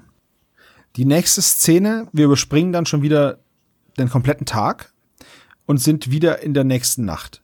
Der Graf zieht sich mal wieder ähm, passenderweise mit Kopfschmerzen zurück, sodass die drei freie Bahn haben. Und sie gehen zurück, wo sie Annas letzte Mal gesehen haben. Und da finden sie eben ein Teeservice. Der Tee riecht wohl komisch. Und während sie in dem Zimmer stehen und dieses Teeservice untersuchen, fällt ihnen auf, dass auf der Couch ja jemand liegt. Das ist die Gräfin Gallagher. Zumindest stellt sie sich so vor. Und ähm, erzählt ziemlich wirren Quatsch. In der Szene ist mir nur aufgefallen, dass diese Lache so unfassbar markerschütternd furchtbar nervig ist. Wow. Ja, Respekt, spiel das mal so. Ja, also ich find's krass. Ich find's krass von der Performance her, aber auch mega nervig, aber das soll's ja auch sein. Genau, genau. Ähm, man erfährt, dass Rory der Lieblingssohn ist. Ähm, sie sagen ihr dann, dass der Sohn tot ist und sie sagt, oh ja, okay, hm, hab ich vergessen. Ja, sowas. Und ähm, wir erfahren, dass vor einem Jahr die Brüder Rory und Seamus Gallagher um das Noel und, Gil äh, Noel und Liam heißen sie. Genau, dass die beiden um das Schloss gespielt haben. Übrigens von Kraftklub äh, Songs für Liam, äh, ziemlich cooles Lied. Großartig. Ja, sehr schön. Ähm, und es geht dann eben, sie sagt dann diese, diese Textzeile aus diesem Kinderlied, ähm, steh schwarz und weiß ins Feuersee, gib acht, du findest es eh. Ich finde, das Versmaß ist ganz furchtbar, aber gut. Klingt nach Reimig oder frei? Wahrscheinlich klingt das im englischen Original besser. Ach nee, warte mal ganz kurz. Das wird sein. Der zweite Vers, den hat wohl der Sohn versteckt, sagt sie noch, schläft dann wieder ein und schnarcht ganz fies. Und Justus erkennt dann, wir müssen ein Rätselvers lösen. Aber erstmal mit dem Grafen reden. Ist dann schon wieder die Nacht rum. Sie ballern bei dem Grafen ins Zimmer. Und dann, sowas ist bei der Polizei verboten als Verhörmethode. Aber gut. Sie hauen ihn aus dem Bett und dann schießen sie die Fragen auf ihn ab. Es entsteht eine Riesenschreierei, die ich als Zuhörer des Hörspiels furchtbar fand. ja, die war ganz unerträglich, die Szene. Das Live-Publikum, das aber mega gefeiert hat, dass auf der Bühne anscheinend sehr viel rumgeschrien wurde, weil es wird es jetzt ist bestimmt auch ultra lustig mit anzusehen, aber mit Ja. anzuhören war, war wirklich war schwierig. schwierig, ja. Also schreien kann ja äh, komödiantisch sein, äh, Klaus Kinski, aber ähm, muss halt nicht immer. Gut, Aber ohne, wo du das sagst, genau das habe ich auch gedacht. Ich so, Gott wäre das lustig, wenn Klaus Kinski diesen Grafen spielen würde. mega, oder? Der würde aber, da müsste man noch so drei Schellengeräusche einbauen, dass er noch den so eine so eine ballert, weißt du? Das wäre super lustig. Kommt der Moment, da haut ihr ein paar die Fresse. Genau, und dann kommt der nicht. Moment Es halt ist auch, gut. weißt du? ja. So, sie geben sich dann zu erkennen als die drei Detektive, was darin mündet, dass der Graf wieder äh, Kopfweh hat. So, dann, Also die Szene, um das nochmal eben versuchen zu, zu visualisieren, da reichen sie äh, eben wie das Ziehen einer Waffe die Visitenkarte raus, alle gleichzeitig. Genau. wir kommen dann in die. Und das war auch, also entschuldige, Nee, nee, das war aber auch wirklich der Moment, wo das Publikum explodiert ist, weil das ja war ja das erste Mal, dass diese Leute erleben, dass live gesagt wird, darf ich ihnen unsere Karte geben. Das, die, die sind ja ausgeflippt in der Aufnahme. Ja.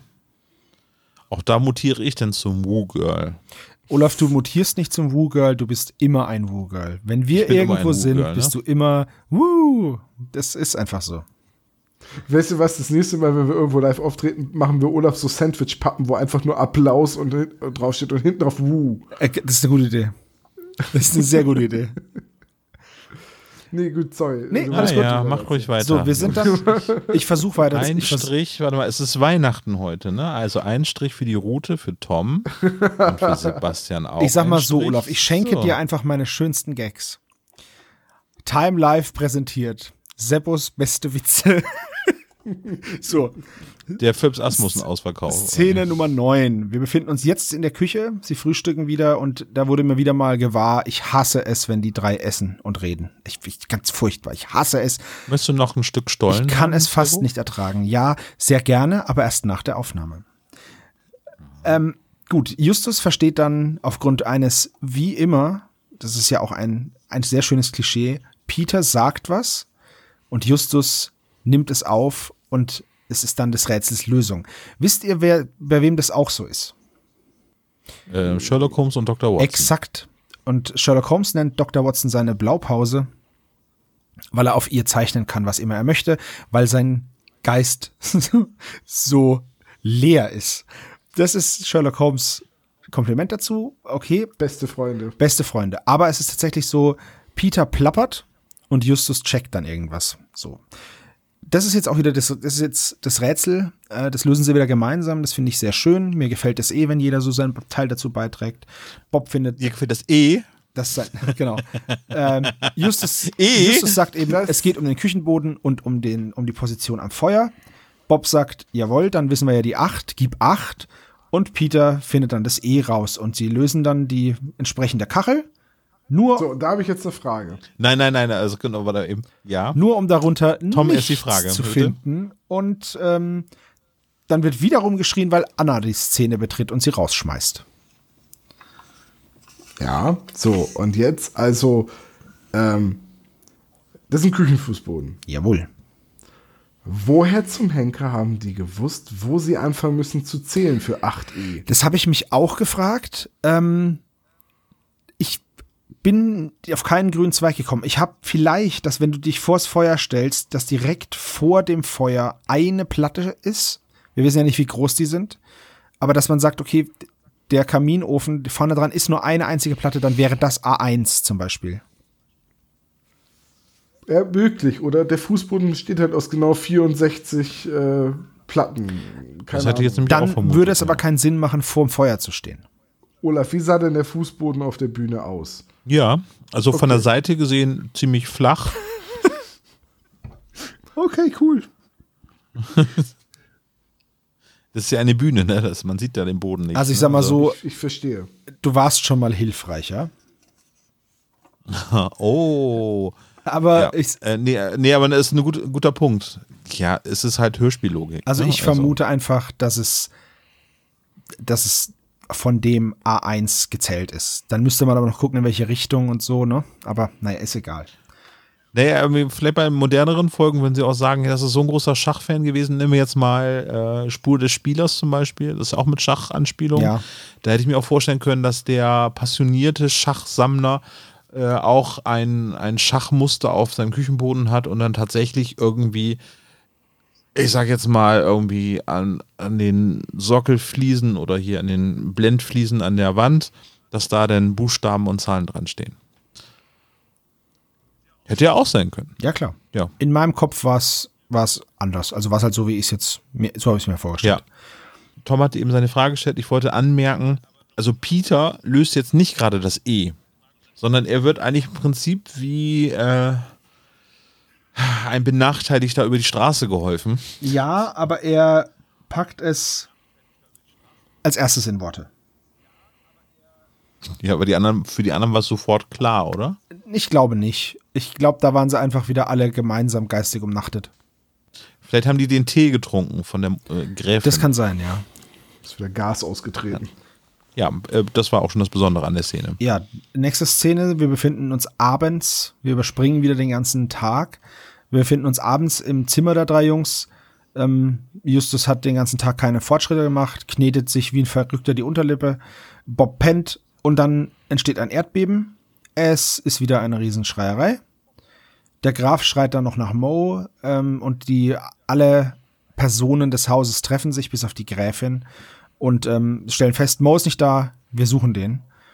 Justus, Peter und Bob im Erdgeschoss, Anna im Keller und der Graf oben. Und dann latscht ihnen, latscht Justus, Peter und Bob die Gräfin in die Arme und hat ein Päckchen unter dem Arm, sagt, sie trinkt kein Tee mehr. Und durch das ähm, Erdbeben ist der Spiegel in ihrem Zimmer von der Wand gefallen und hinter dem Spiegel hat sie ein, hat sie dieses Päckchen gefunden und in diesem Päckchen ist dann dieser abgebrochene Stein, wo die zweite, der, der, der zweite Vers drauf steht. Ähm, und dann finden sie doch noch Mo und gehen mit ihm ins Schachzimmer, denn da führt er sie hin. Genau, dann kommen Weil wir jetzt Schachspiel ins Schachzimmer. Ich weiß, ich wollte es auch gerade sagen. warte. Äh, Und zwar, es gibt acht mal acht Felder, da kommen wir auf 64. Die ersten acht Buchstaben des Alphabets gehen bis H. Nee, vielleicht hat sie die Buchstaben nacheinander geschrieben. Das meinte ich aber gar nicht. Sondern ich meinte noch so die, die Szene bei der, bei der Gräfin mit dem, sie sollten den Tee nicht mehr trinken. Okay. Ja, aber die Gräfin ist ja so geistig umnachtet, dass sie halt einfach das macht, was man me- ihr sagt. Du meinst, da kannst du alles erzählen? Bestimmt. Also beim ersten Mal nicht, da hat sie das irgendwie als Nachttrunk gekriegt und dann erst unter den Einfluss der Psychopharmaka. Genau. Okay, verstehe. Na gut, ich, ich habe mir das jedenfalls so erklärt, dass sie, äh, dass sie zuerst H schreibt, dann E, dann L, dann P. Das kriege ich mit den 64 Feldern auf dem Schachbrett hin. Du meinst jetzt, Musst du ja gar nicht. Ich würde das einfach nur als, als Schreibbewegung machen. Also ich stelle mir die Konstruktion des Schachbretts, das können wir jetzt mal eben schon vorwegnehmen, die muss ja in der Lage sein, dass die Figuren anders bewegt werden als eben von oben.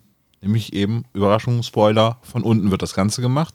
Und ich stelle mir das so vor, wie diese äh, Magnetlabyrinthe, wo man von unten ein Magnet ähm, unter das Brett hält und oben quasi die magnetische Figur durch das Labyrinth durch führt. eine unglaublich dünne Marmorplatte. Denn, denn sonst. Oder einen sehr, sehr starken Magneten. Ne? Also genau, weil je stärker der Magnet, desto dicker ist das Material, was er überbrückt und desto leichter lässt er sich dann natürlich auch noch bewegen. Ja, auf jeden Fall. Wenn du, dann musst du halt einen Filzgleiter drunter machen. Ne? Alles ist einfacher mit Filzgleitern. Das drunter. stimmt, Filzgleiter sind key. Da kann man gerne auch mal die Folge vom Tatortreiniger gucken, über die verschiedenen Filzgleiter. Aber- Ja, mega. Be beste Eine Folge. der besten Folgen, das stimmt sehr. Aber nee, Hab mal ein Schachspiel gesehen, wo jede Figur quasi einen, ein, einen eingebauten Lego-Roboter hatte. Und äh, da war ein PC, der hat das quasi gesteuert. Und wenn du deine Figur auf dem PC in der Software verschoben hast, hat der ein Signal gesendet an die entsprechende Figur und dann ist die auf eine neue Position gefahren. Vielleicht ist es ja auch sowas. Das mag Wie sein. bei Star Wars im Millennium Falcon. Nee, das sind Hologramme. Das ist noch wieder was anderes. Ja. Da sollte man nämlich den Wookie gewinnen lassen. Und hier hat man dem Wookie gesagt, er soll keinen Tee mehr trinken. Ich wollte gerade das Geräusch nachmachen, aber ich traue mich nicht. Ich habe das Gefühl, dass das so handgesch also geschrieben worden ist, dass man quasi eben also eine Schachfigur irgendwie dann hat und dann von unten dann gesagt, hier so H, also sprich nach oben zur Mitte, einmal einen Querstrich und dann wieder Ach, so nach, meinst du das? oben nach unten. Ja, und ich dachte halt, ähm, dass sie praktisch die, die, den Turm zum Beispiel, weil es wird vom weißen Turm gesprochen, da dachte ich, naja, der Turm fährt jetzt die Buchstaben ab. Ja, Das würde ja gehen bis auf das L. Wieso kann der das L nicht Ach nee, das? I geht auch nicht. Ja, weil es kein L gibt. Auf, also ich weiß, ich dachte, es geht von A bis H Ach so, ach so, ach so. und von ja. 1 bis 8. Deswegen dachte ich, naja, gut, okay, mit den, weißt du?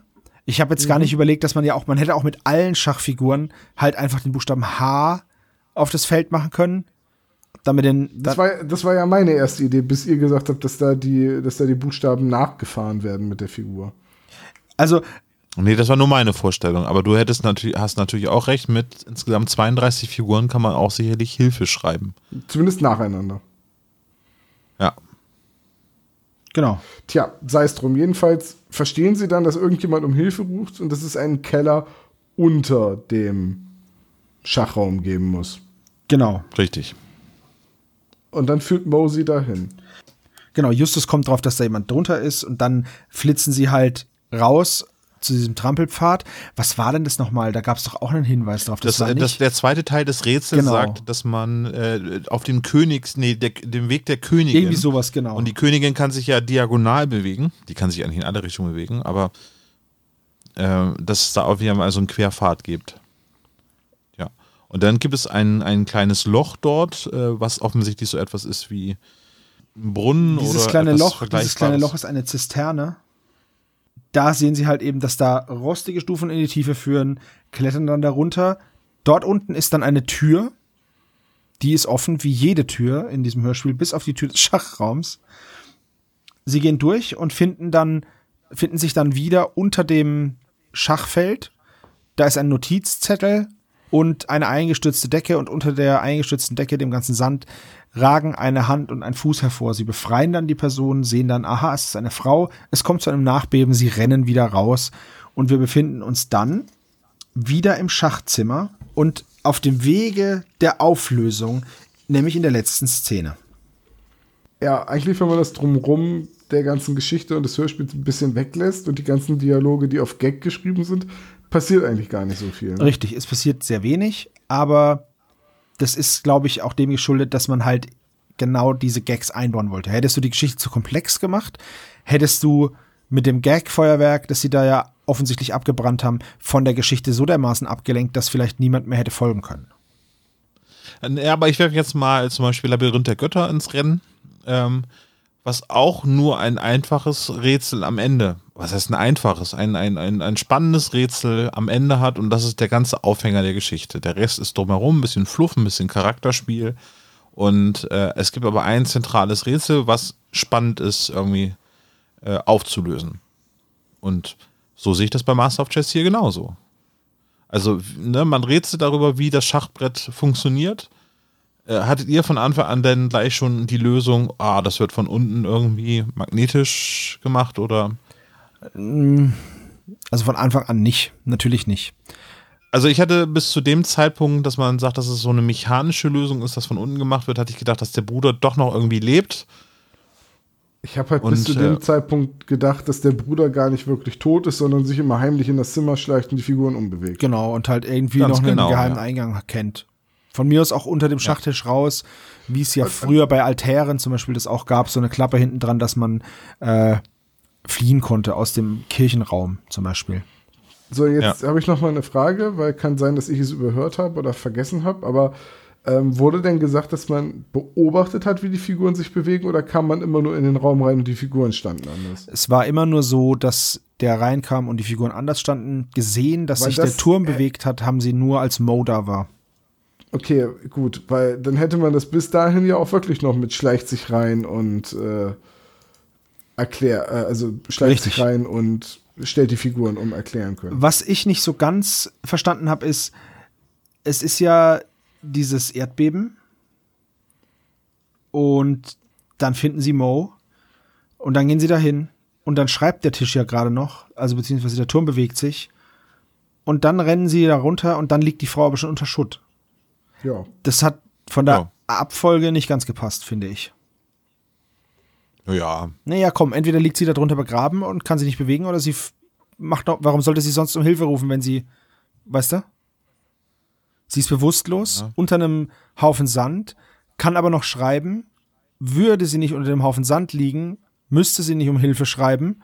Und, you know, bisschen, ja, das, das bisschen Nee, inkonsistent. es könnte ja sein, aber die, der, der Gang ist ja nach und nach eingestürzt. Ja, und dann wartet die natürlich. Aber die rennt natürlich nicht raus, sondern, naja, also komm. Nee, nee, da lasse ich nicht mit mir reden. Das ist, das ist nicht so sauber gelöst. Sei es drum. Wir befinden uns wieder im Schachzimmer und zwar mit allen, die es gibt. Der Graf, Justus, Peter und Bob. Die Frau stellt sich als Virginia Burnett vor, ein Schachprofi. Und äh, es wird dann aufgedröselt, dass sie in dem Erbschaftsspiel um das Schloss schon damals gegen Seamus gespielt hat und nicht Rory. Das finden dann, das ist, das ist sehr super, weil Seamus wird betrogen, ist dann aber der Bösewicht. Das, ich check's nicht. Äh, Echt nicht. Er, sein, Naja, sein Ja. Bruder Er bescheißt ihn ums Erbe und er ist der Bösewicht und alle regen sich drüber auf, so, boah, ey, boah, du bist ja voll der miese Dude. Na, Moment, der Bruder hat versucht, ihn zu bescheißen, ja. Ja. Aber er setzt immerhin seine eigene Mutter unter Drogen. Warte. Das ist eine ganz andere Baustelle. Der Bruder bescheißt ihn um das Erbe. Rory betrügt Seamus und stirbt. Seamus sagt, ich habe gewonnen. Kriegt das Schloss.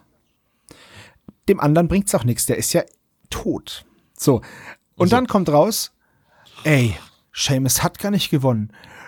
Rorys Betrugsmasche hat funktioniert und Seamus hat gelogen. Und dann ist das Seamus Lüge ist dann das Problem. Ja, nice. Vielen Dank fürs Gespräch. Vor allem ist es vollkommen wurscht, weil sein Bruder, der Erbe des Schlosses, ist ja tot. Dann geht- geht's doch sowieso an ihn über. Also er hat gar nichts Böses gemacht. Nichts. Er wurde betrogen. Naja, gut. Egal. Da muss man, glaube ich, ein großer Bruder sein, um das- das zu verstehen. Ich finde es immer wieder fragwürdig, dass Sebo die Bösewichte verteidigt. Ist Ja, finde ich auch, ja. Ich Wieso finde ist der denn ein- Vorstellung äußerst seltsam. Also ich möchte bitte mal alle Spezies fragen. Bitte. Könnt ihr mir bitte und dann, sagen. Und dann, dann schiebt er die Verantwortung das, immer äh, weiter ist an die ein roter Hörer. Faden sozusagen, ja. Und jedes einzelne Mal und jedes einzelne Mal Immer, gibt immer wenn er die Verbrecher verteidigt, Aber Tom, schiebt er danach die weißt du was? Verantwortung an unsere Hörer ab. Und Das ist jedes einzelne Mal Anst- geben mir jetzt, unsere Hörer äh, recht. Sebo, äh, den Behörden zu übergeben, würden wir doch uns jetzt einfach entscheiden, ach, es ist doch Weihnachten. Lass uns das doch einfach sein lassen irgendwie. Oh, Heute ist Auch sehr egal. geil, ne? Also, Virginia wurde dann übrigens von Anna nochmal angeheuert, um Seamus Anna aus dem Montana. Haus zu gruseln, weil Anna die uneheliche Tochter von Rory ist, ähm, in Mexiko geboren, in Chitanejo. Und das hat Justus mal soeben nebenbei im Geheimen herausgefunden, denn Das ist aber auch, diese ganze Auflösungsszene ist auch eine einzige Parodie, weil Ja. sie diese, diese vielen Agatha Christie-ähnlichen Haha-Momente hat, so, äh, worüber sich ja auch ähm, äh, eine Leiche zum Dessert lustig macht mit, den, mit der Auflösung am Ende. So. Genau. Anna wollte nämlich unbedingt das Schloss. Sie hätte es so gut gebrauchen können, weil sie eine Beauty Farm wollte. Es ist von vorne bis hinten. Gut. So. Die Gräfin wurde dann. Aber ihr habt den Punkt herausgefunden, ja, ich glaube, deswegen ist es auch lustig. Ja, so. das stimmt. Ja, es ist halt eine, eine komplette Satire, weil Justus halt immer noch einen draufsetzt und immer noch einen draufsetzt und Das- das- noch wieder eine Erkenntnis hat und etwas aus dem Hut zaubert. Also Ich finde es ein übrigens, Feuerwerk an Verdächtigungen. ich finde es übrigens super cool, dass der Seamus seine Mutter mit einem Nervengift aus dem Weg räumen will, beziehungsweise nicht aus dem Weg räumen, er will sie ja nicht töten, sondern nur sedieren, dass er seine Ruhe hat, weil sie wusste, dass Seamus nicht gewonnen hat. Ich komme zurück zu meinem Ausgangspunkt. Der Mann wurde betrogen. Und dann hat er das Schloss verloren. Und dann stirbt der Erbe des Schlosses und das Schloss geht an ihn über. Wo ist das verdammte Problem? Bitte, kann mir das mal einer erklären? Ja, die Mutter weiß ja nicht, dass äh, Rory betrogen hat. Ja, aber er, sie weiß aber, dass er tot ist. Tote aber besitzen nichts. Das letzte Hemd hat keine Taschen. Tja, Oh, wow. Das ist genau das Richtige zu Weihnachten. Ähm, ich finde es übrigens ganz faszinierend, dass diese Schachspielerin sich hat diesen Job geschnappt, weil sie sagte, dass sie halt nach der Schule arbeitslos geworden ist und das Einzige, was sie kann, ist Schach spielen. Ja. Ich, ich möchte das jetzt nicht glorifizieren, aber um gut Schach spielen zu können, bedarf es einer relativ hohen analytischen Fähigkeit und äh, die, äh, viele Berechnungen werden dort durchgeführt. Ne? Also muss ja im Voraus rechnen, Wahrscheinlichkeiten berechnen und so weiter und so weiter und Menschenkenntnis.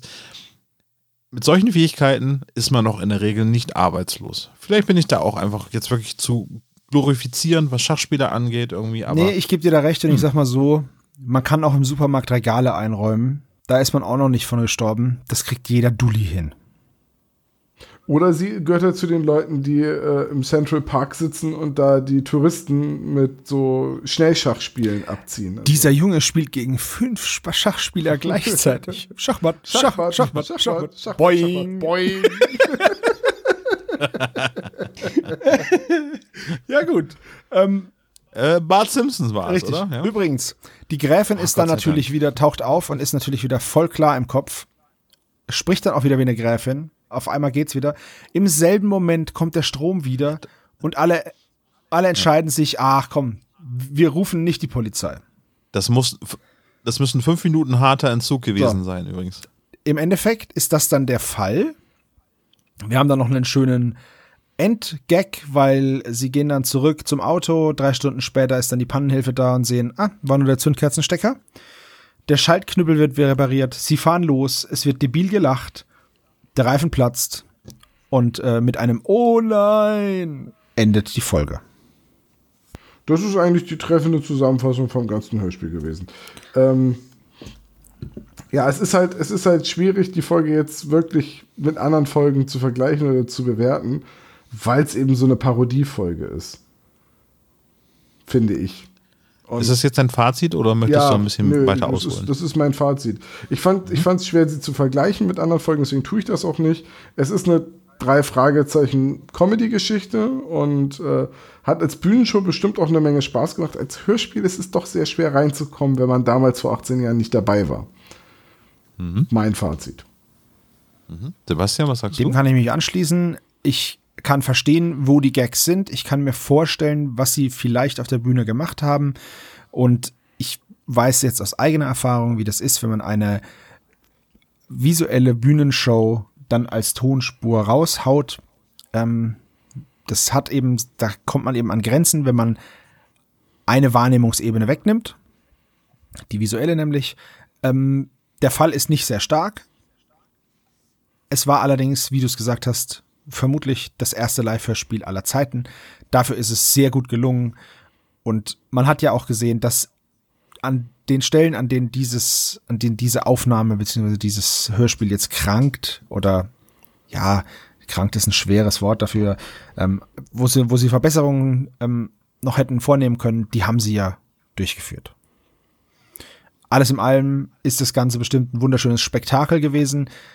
Ähm, ich finde es schade, dass ich es damals nicht gesehen habe, aber ich werde mir die DVD mal reinziehen und dann werde ich es ja sehen.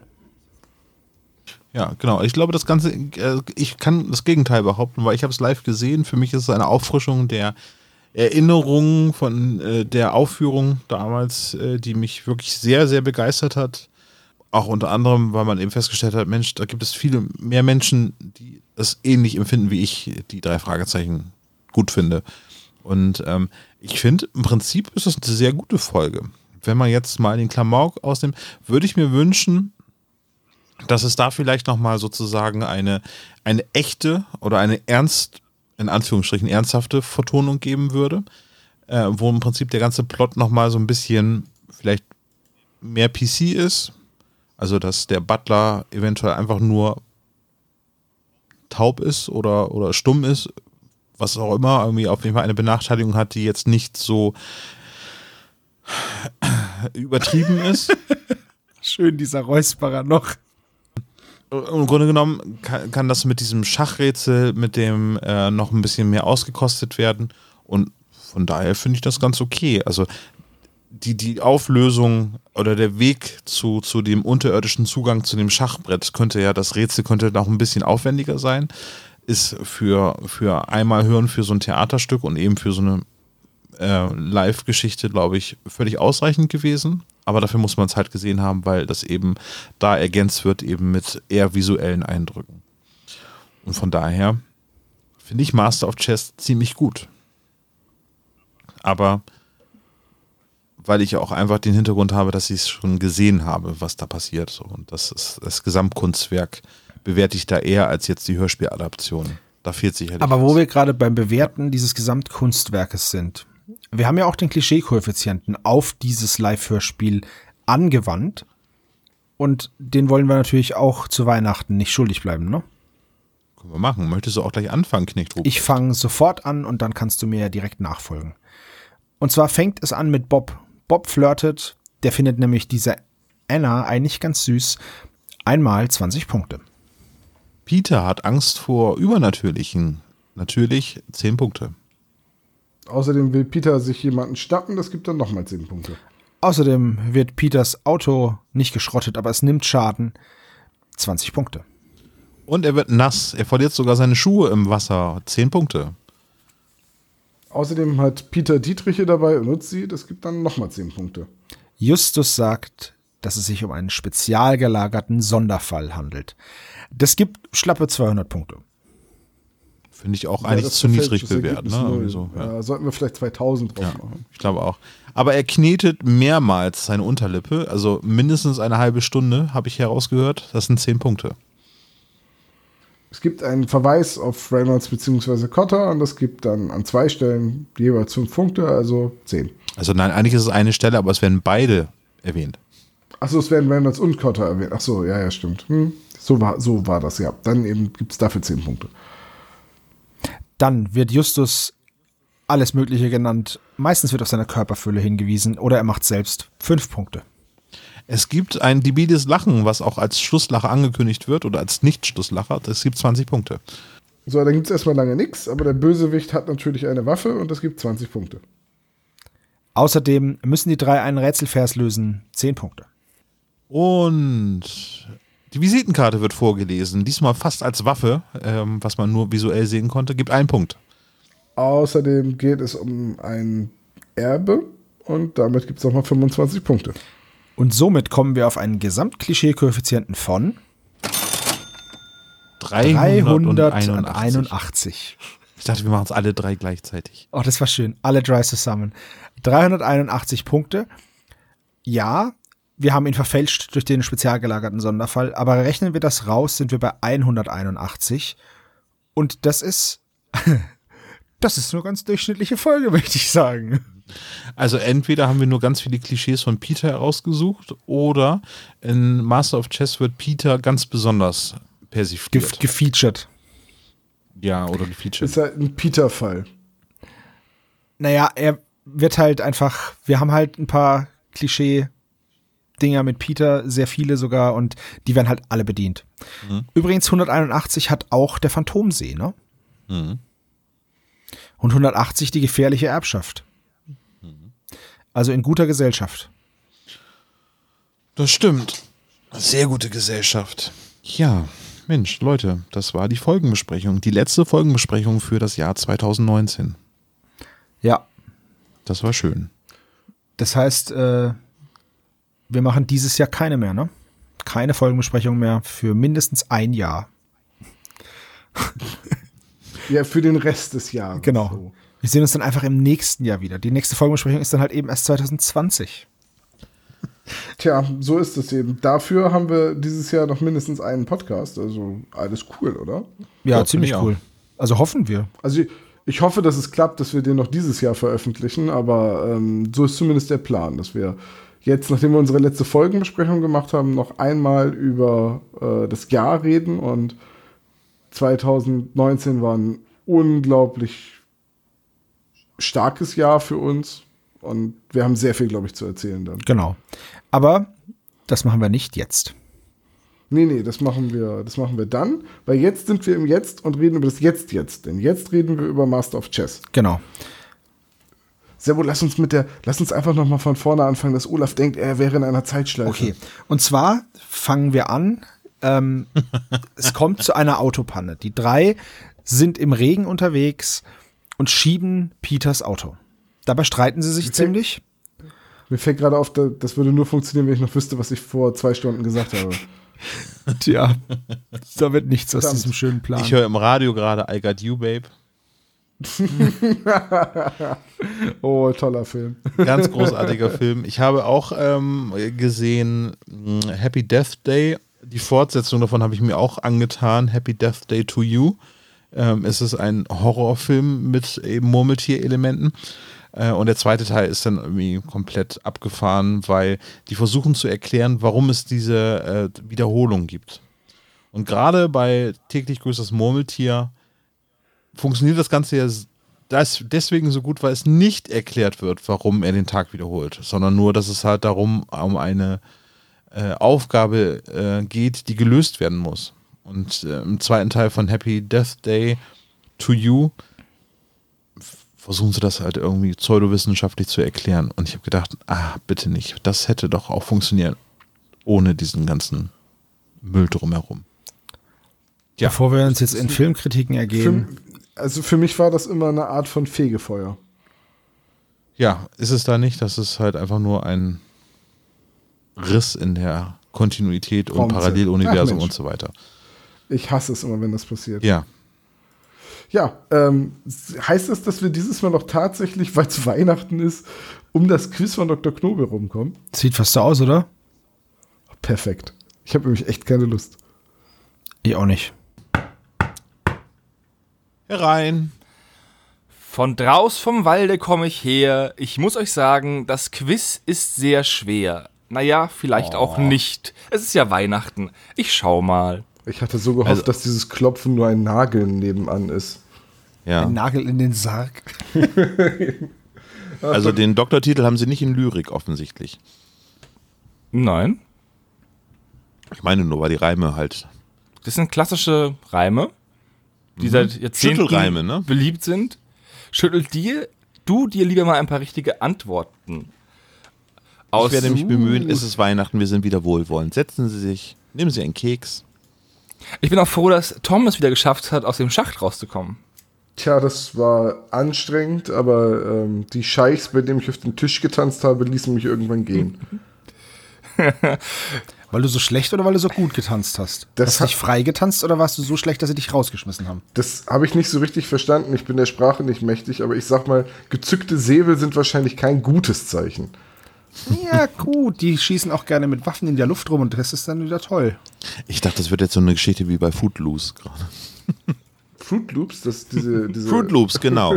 Fru Fruit Loops sind doch Ach, diese- ihr, ihr jungen Menschen, ihr kennt Footloose gar nicht. Naja, Wir hatten damals drum. in der Grundschule Fu und Fahrer. Das waren so Ja, ich hatte, Sockenpuppen. ich hatte nur Fu, Fahrer gab es noch gar nicht zu meiner Zeit. Dann Frage heißt es nur- 1. Das heißt, bei dir gab es auch noch nicht Quiesel. Was? Wo, Übrigens, wohin Otto wird Catwiesel spielen. Es wird eine neue. entwickelt sich denn diese Unterhaltung gerade? Ich weiß es nicht. Blau, das war so eine blaue Handpuppe, mit der man lesen und schreiben gelernt hat bei uns in der Grundschule. Die hieß Quiesel. Bei uns hat man Lesen lernen mit Habakuk gemacht. Dem grünen Chef? Ach nee, das ist für Habeck. Dr. Knobel, stellen Sie Ihre Frage bitte. Los, los. Ja, Frage Nummer 1. Wie beschreibt der Mann den Weg zum Schloss?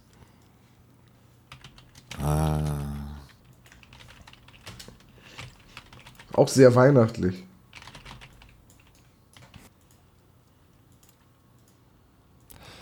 So, hat er ho, ho, ho die ganze Zeit gesagt? Oder wie? Also die richtige Antwort ist Von der Straße runter in den Wald, wenn man am Schloss ist, ist man richtig. Das Nicht hat, nicht. das hat Sebo. Olaf Tja. hat durch den Wald bis zum Schloss und Tom hat der vorne durch den Wald Typen wie euch können wir hier nicht besonders gut leiden. Entweder ihr kommt an oder nicht. Tschüsschen.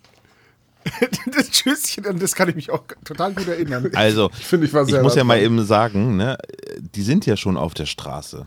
Aber sie müssen ja runter. Ja, eben. Und deswegen müssen sie erst von der Straße runter. Ja, mein Gott, aber wenn. Ja, Nein. nein. Ey, Alter, ich habe damals beim, bei der Live-Folge habe ich gesagt Tisch. Das war auch nicht richtig, weil es hätte kleiner Tisch sein müssen. Meine lieben Spezies, Sie hören Sebastian Stangl mit der kleinsten Geige der Welt. Du hast doch gerade angefangen. Ich habe recht, du nicht. Weihnachtliche. Quizfriesen. Das gefällt mir Ein gut. Beistelltisch und Beistelltisch war auch nicht richtig. Also, Weil ein Beistelltisch kein kleiner Tisch ist. aber Beistelltische sind sehr klein, weil sonst wären es Tische und nicht Beistelltische. Weil man Beistelltische nämlich beistellt und das kann man nicht machen, wenn sie groß sind. Sie Tom hören das. Violinkonzert von Tom und Sebastian. In Tom ist, Beschwermoll. also ein Bei Tom ist also ein Beistell-Podcaster.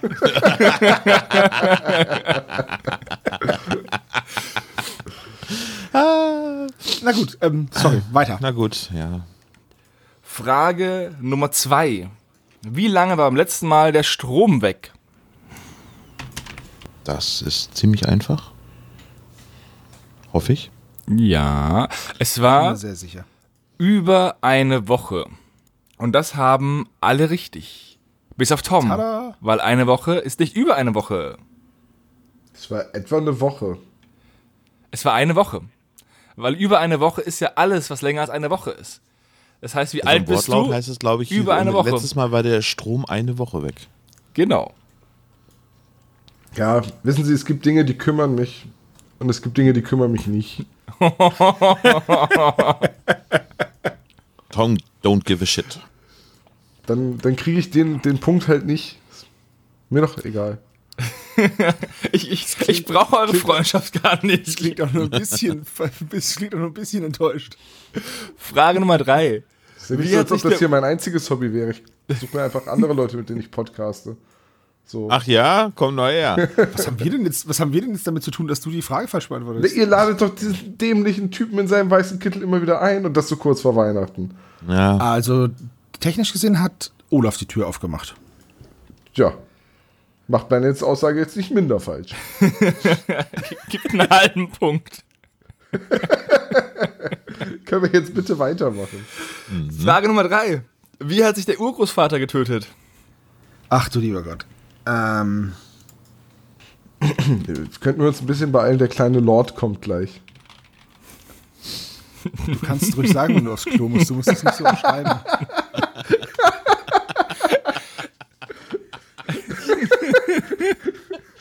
Der, der kleine Lord müsste mal wohin.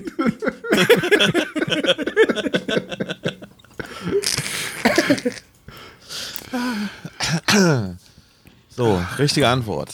Zack. Also, er hat sich in seine Rasierschüssel ertränkt. Das haben Sebastian und Olaf richtig. Tom hat mit Whisky going down Irish. Ist auch nicht schlecht, aber falsch. Vielleicht war ja Whisky in der Rasierschüssel.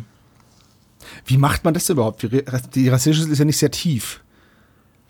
Naja, Kopf rein. Ja, aber du hast ja einen Reflex. Also einen Atem, also du musst, weißt du? Helene Fischer gehört und dann ging das von alleine. Frage Nummer vier. Definitiv. Atemlos. In Durch der die Schüssel. Ist das dann nicht eher ein Ja, besser klingt das auch nicht, aber mit Autotune kriegt man das dann so gezogen. Ne? Zack, klingt das wieder wie Florian Silbereisen. Oh Mann. Na gut. Frage Nummer vier. Was wünscht sich Anna? Möchtest du einen Schneemann bauen? Du bist wahrscheinlich der Einzige von uns, der den Film gesehen hat, Olaf. Ja, aus, aus, aus Wobei- Gründen habe ich den geguckt. Aber ich wollte gerade sagen, weil eigentlich ist deine Tochter ja noch zu klein dafür. Ja, das stimmt.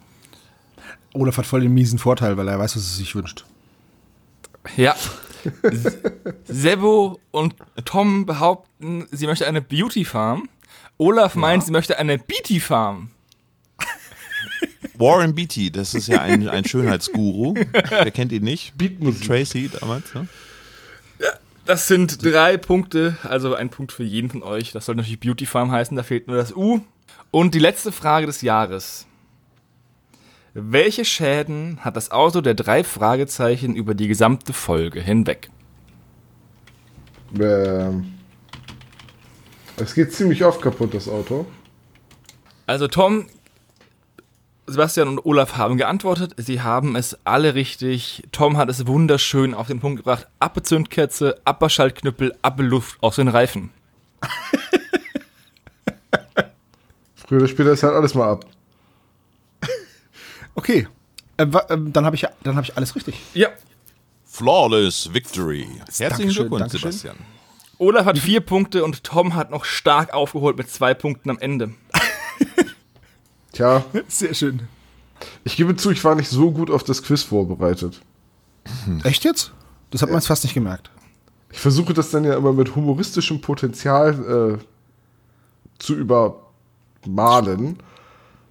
Das, manchmal gelingt es, äh, manchmal gelingt es nicht. Ach, das war Humor, okay. Tja, manchmal verliert man, manchmal gewinnen die anderen. So ist das aber, halt. aber Kinder, lasst Hau- uns ein bisschen Hauptsache Italien. Genau. Hier ist ein bisschen Glühwein für euch. Hier ist ein bisschen Stollen, Dr. Knobel.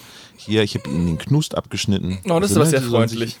Oh, ich würde, viel ich würde für Knobel auch gerne mal den Knust abschneiden. Ist der kleine Lord etwa sauer? sagen, sagen wir verstimmt.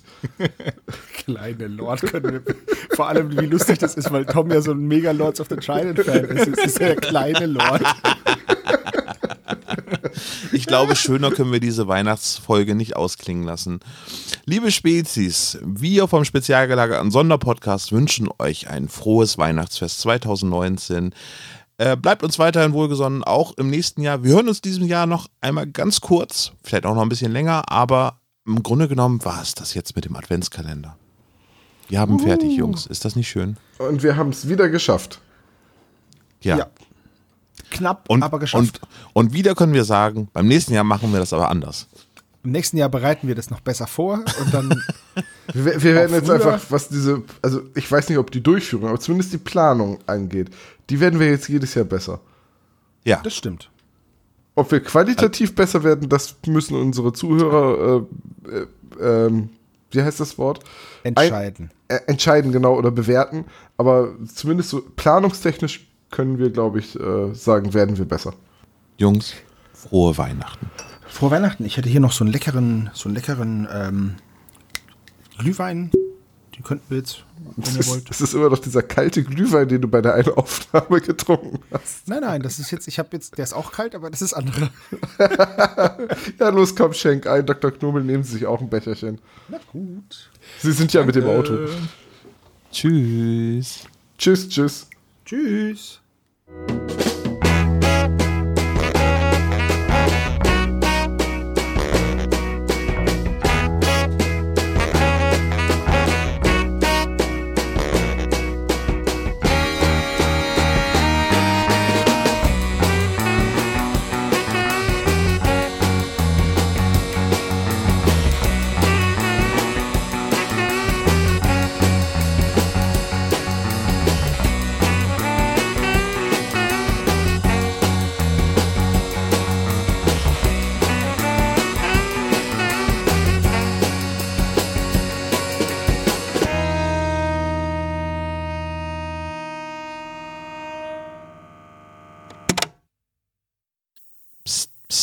Auch dieses Jahr haben wir wieder fantastische Preise bei unserem Adventskalender in der Verlosung.